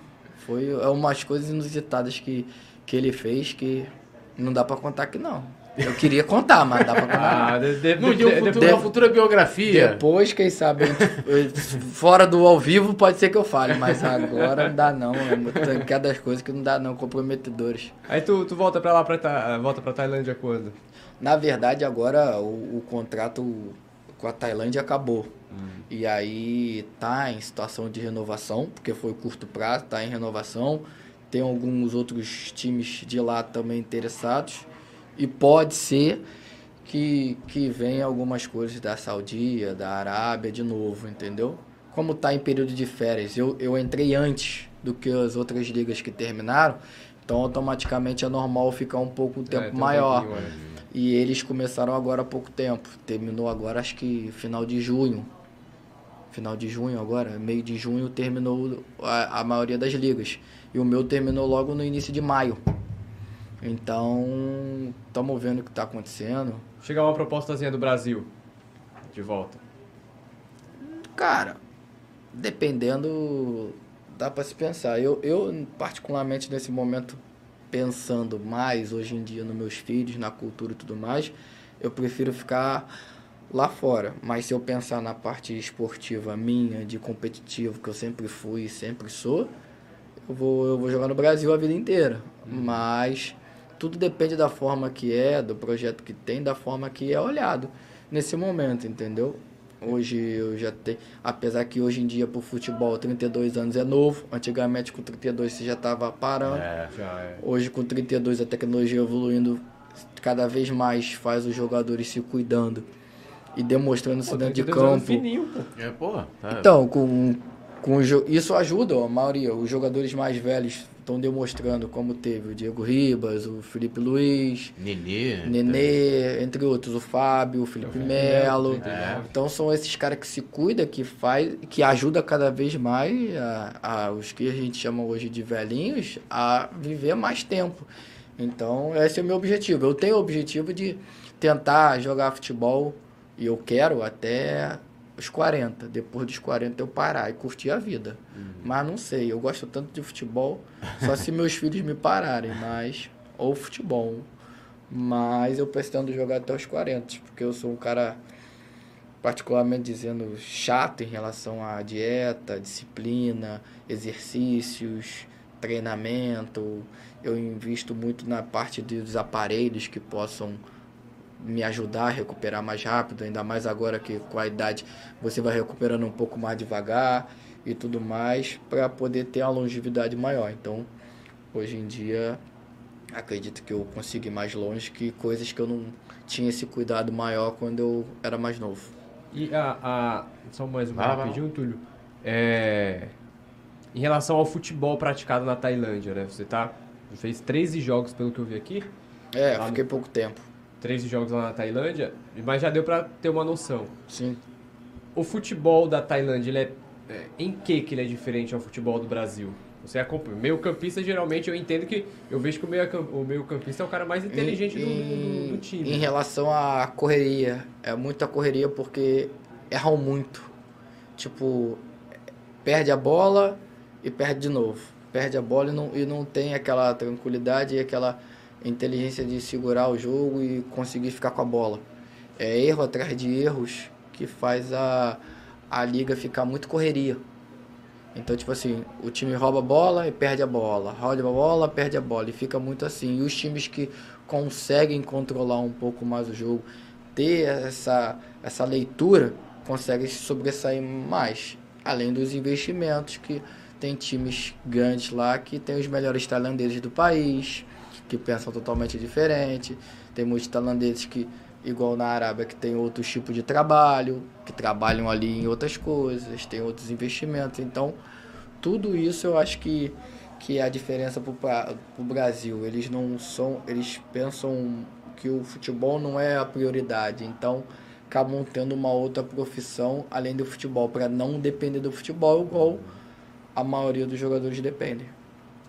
É, ó, só lembrando a galera, muita gente está entrando agora, que a gente falou aqui de todos os assuntos que vocês possam falar. Falamos é. de Copa do Brasil, falamos do, do lençol do Everton Ribeiro, falamos do, do jogo contra o Cruzeiro, Falamos do processo, falamos de tudo, gente. Então, assim, a da galera. Chape, quando voltou é, a Chape em reconstrução. A Chape também, né? A passagem na Chape. E lembrando que já, já estão soltando lá, né? O pessoal das redes sociais lá, é, capitaneado pelo nosso querido Yuri Sobral, já está soltando cortes né, nas redes. E lógico, vão ter os cortes aqui também é, no nosso canal, né? Então, todos os assuntos aqui que a gente está tratando, estamos aqui, que já passamos das duas horas, né? Já, mais de duas horas já. Se não ficar, se não ficar longo, é, né? quem é, vai assistir depois é. duas horas da. E, então a gente pode até ir para nosso, pro nossos quadros, né? Já, já. Então vamos embora. Produção, solta a vinheta.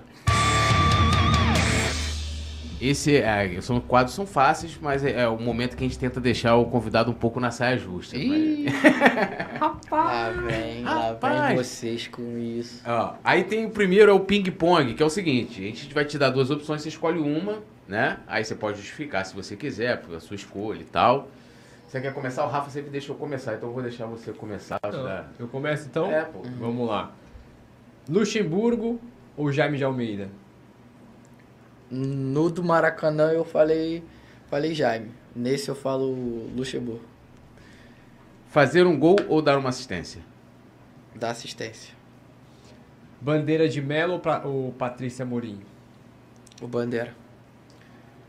Renata Abreu ou Ronaldinho Gaúcho? O critério é seu, amizade, é. bola. Você quem define. É. Pelo futebol, o Ronaldo. Pela amizade, o Renato. Vou, vou pela amizade, Renato. Hernani ou, da, ou David? Foi dois caras que eu tive uma amizade muito grande. E tudo. Ah, vou pelo futebol, David. É, bandeira de Melo ou Landim? Bandeira. Bandeira. Então agora vamos às notas, pô. É aquele momento que você escolhe, ele te dá um nome, você vai de 0 a 10, também pode justificar. Ah, tô dando essa nota aqui por isso, por isso. O que, é, que vocês preferem? Que eu justifique ou não? Você justifica. É, é, o primeiro, o primeiro, o primeiro vai ser, vai, vai ser, ser fácil, vai ser fácil. Renato Abreu. Mil, nota mil. mil. Eu não tenho nem que falar com ele. Eu sou, eu sou, como é que eu posso falar? Como, como mãe fala? Eu até esqueci a palavra agora. Re, suspeito, a falar do Renato pelo carinho, pelo amor, pelo, por tudo que ele me ajudou, por tudo que ele me acolheu, por tudo que ele fez por mim naquele momento lá que era novo, pelos conselhos e tudo mais. Então, Renato, para mim, nota. Se tiver mais de 10, dá mil para ele aí. E tem contato com ele até hoje? Falo poucas vezes com ele pela internet, mas vai, às vezes que eu posso, a gente troca ideia por causa do fuso horário e é, por causa tá que ele tá morando nos né? Estados Unidos. Ele é muito colado com, com a família e tudo mais, apesar de ele ter, não sei se ele tem canal, alguma coisa, de vez em quando ele se aventura lá na internet lá, coisa que ele nunca foi de, de fazer na época, até ajudar no telefone a gente tinha que ajudar ele, mas agora ele tá, como eu falei, ele tá lá se se soltando um pouco mais nessa parte aí, mas vira e mexe num comentário, numa resenha, numa chamada no Instagram e tudo. No, até no, na época do Banear lá e tudo, a gente teve mais contato diretamente por causa do fuso que era menor, a gente ficava direto no Instagram, teve teve participei de podcast com ele e tudo mais, uma resenha, eu tenho um carinho muito grande por ele, um cara que me ajudou pra caramba no futebol. É, 0 a 10, Eduardo Bandeira de Melo. Pelo pouco que eu conheci, pela história que eu soube e pela pessoa que ele é, pelo que eu sei, pelo que eu escutei, não pelo que eu convivi. Eu acho uma história muito bacana do pessoal dele e por tudo que ele fez pelo Flamengo, do nota 10 para ele. Thiago Neves. Thiago virou meu parceiro pra caramba naquele momento, apesar de não ter muita intimidade com ele na época, foi depois do futebol que eu comecei a ter um pouco mais de intimidade com ele. Eu dou 10 pra ele, que ele é gente boa pra caraca, engraçado pra caramba e jogava demais. Novo Maracanã. Cara, novo Maracanã, eu prefiro o antigo, cara. Não vou, não vou dar 10, mas eu dou. Pela atmosfera que a torcida do Flamengo cria, eu dou 9. 10 só o antigo, Só pra antigo. mim, que era perfeito, gigante, com a, com a arquibancada lá que tinha geral e tudo. Qualidade do tamanho do campo. Podia ter mais torcedores do Flamengo, então dava mais pressão ainda. Só o antigo. É, o Maracanã ou um novo estádio pro Flamengo? Um estádio próprio.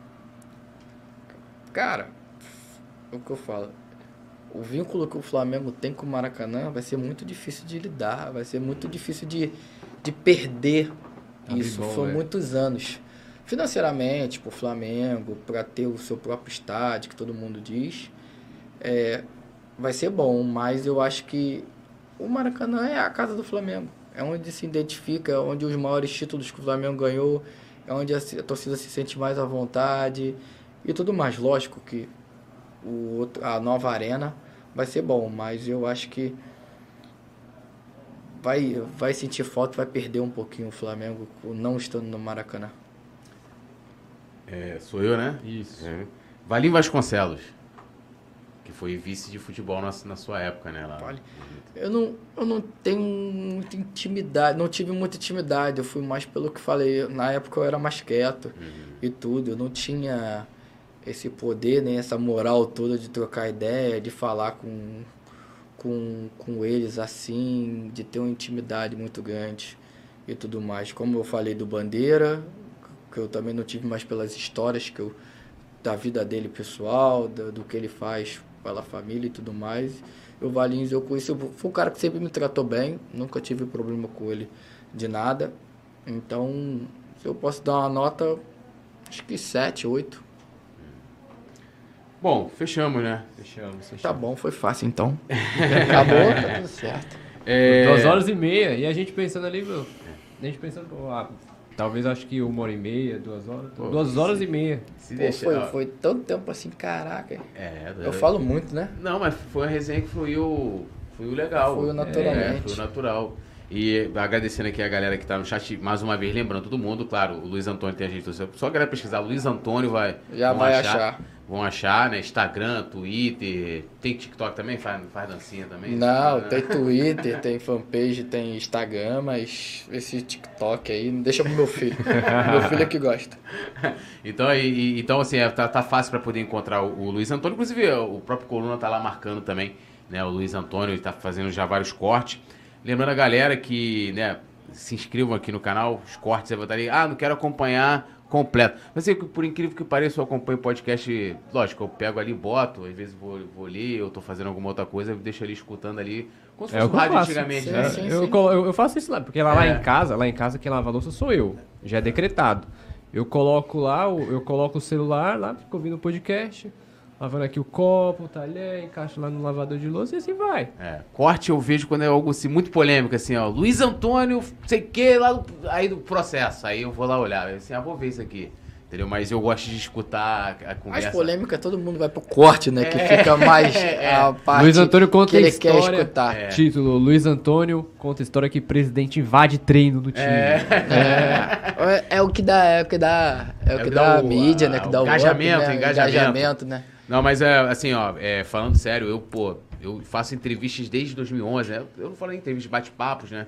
E já entrevistei muitas pessoas, com certeza esse papo de hoje aqui tá ali no meu, no meu top, porque como você falou, foi uma resenha muito tranquila, você não se furtou de- a falar de nada e uma honra muito grande de estar com um cara que acompanhei muito da Você arquibancada. deu sorte. Antigamente eu não falaria muita coisa, não. A gente não podia falar, né? Hoje, hoje tá, tá liberado, tá tudo certo. Não, mas você fala muito bem, de fato, aí, pô, pode investir na carreira de comunicador Não, que tem, Eu aprendi. tem futuro. é, Pô, imagina, vou contar só um detalhe. Imagina, só pra terminar, imagina quando era antes da entrevista, um medo do caraca, nervoso, um monte de cara fazendo pergunta e, e só vinha minha mãe na cabeça. Aí, aquele coisa, meu filho, você pode fazer qualquer coisa, você pode, na hora da entrevista, falar o que você quiser.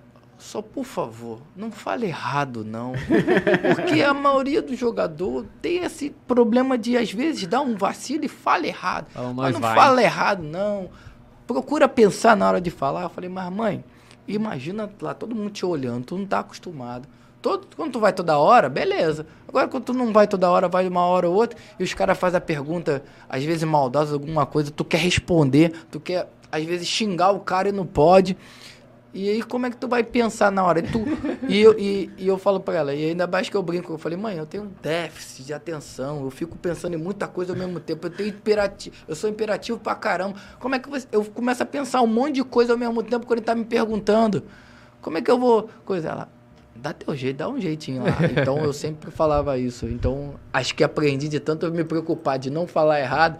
Que coisa. De vez em quando dá, dá uns relances, umas, uns sotaques, ou, também, Não, isso é todo mundo. umas gírias que É. tá no meio do futebol que eu tento mudar um pouquinho isso pra, pra como minha mãe fala, pra não achar que todo jogador fala errado, mal, né? Que nem todos falam. Hoje É. em dia, dificilmente tu vê isso. Antigamente tinha um ou outro que dava uns vacilos, mas hoje em dia os jogadores estão mais preparados em saber falar e se comunicar e não fica mais aquele negócio de duplo sentido pro torcedor entender. É, então foi uma honra receber um campeão da Copa do Brasil de 2013. Nós tivemos o privilégio de receber o Jaime aqui no ano passado, né? Foi até na semana especial que a gente fez da Copa do Brasil. Foi um grande papo também. Uma honra, um prazer dividir a bancada mais uma vez com o meu camarada Léo. Esse, esse cara aqui É, é o único brasileiro que curte curling. Você conhece alguém que Curling. curte Curling. curling? Que é Vamos aquele, lá. Aquele bagulho de ficar. é, Ah, sim. eu sei, eu sei. A, a falar. vassourinha A vassourinha, a vassourinha. Ah, que é maravilhoso. Tá maluco. Não, eu cheguei, eu cheguei há um tempo atrás ficar olhando ali, vendo, mas é muita paciência pra ficar vendo aquilo ali. Não, pô, mas mano. não, ali é um esporte E- dinâmico. Dinâmico, né? É, pô. Dinâmico só pra quem fica varrendo, né? É. Ele fica aqui. É, porque É, o, é o esporte do molejo. Fica, né? fica, fica lá o cara na vassourinha, mas tem o, tem o técnico do time. É. Porque tem hora que você joga o mármore lá, a bolinha de mármore, aí ela vai, dire... vai indo reto aqui. Aí, tu- você, tu aí você tem que dar não uma vassourazinha. É tipo, é, é eu tipo um pouco de, de bocha, mas é complexo pra caramba, É, só pra quem gosta. É, é tipo, é tipo. É eu não- difícil. Isso. bocha Eu moderna. não, sou, eu, É. não, eu não sou especialista, não. Eu só acompanho. Eu não, não sei tática, não sei técnica, nada. Eu só assisto porque eu acho legal o cara jogar lá e tentar acertar o, o círculo. Pô, é muito massa. São esses negócios complexos muito que eu louco, é prefiro não, não não. Meu, é igual o meu sonho é aprender a jogar xadrez, mas nunca tento. Eu É, também. pra mim é muito complexo. Não, Eu sei jogar só Mas todo basicão, mundo só o quem básico. joga é fácil. Mas eu não, tento não é e não fácil, consigo. Não, não é fácil, não. Não é fácil. Ah, Eu- quem eu, sabe é Eu fácil. jogo básico. Mas tu- fácil, agora tem gente que tem tática, tem quantas, estratégia. quantas pessoas no mundo aí jogam xadrez. Pô. Tu prefere jogar futebol ou xadrez? Não, pô. É, aí, aí é uma pergunta injusta, né? Pergunta injusta. É Nem tem xadrez em casa vôlei, basquete, qualquer coisa mais fácil do que o xadrez. É, Ninguém quer pensar. É verdade, é é é complexo. É igual o curling.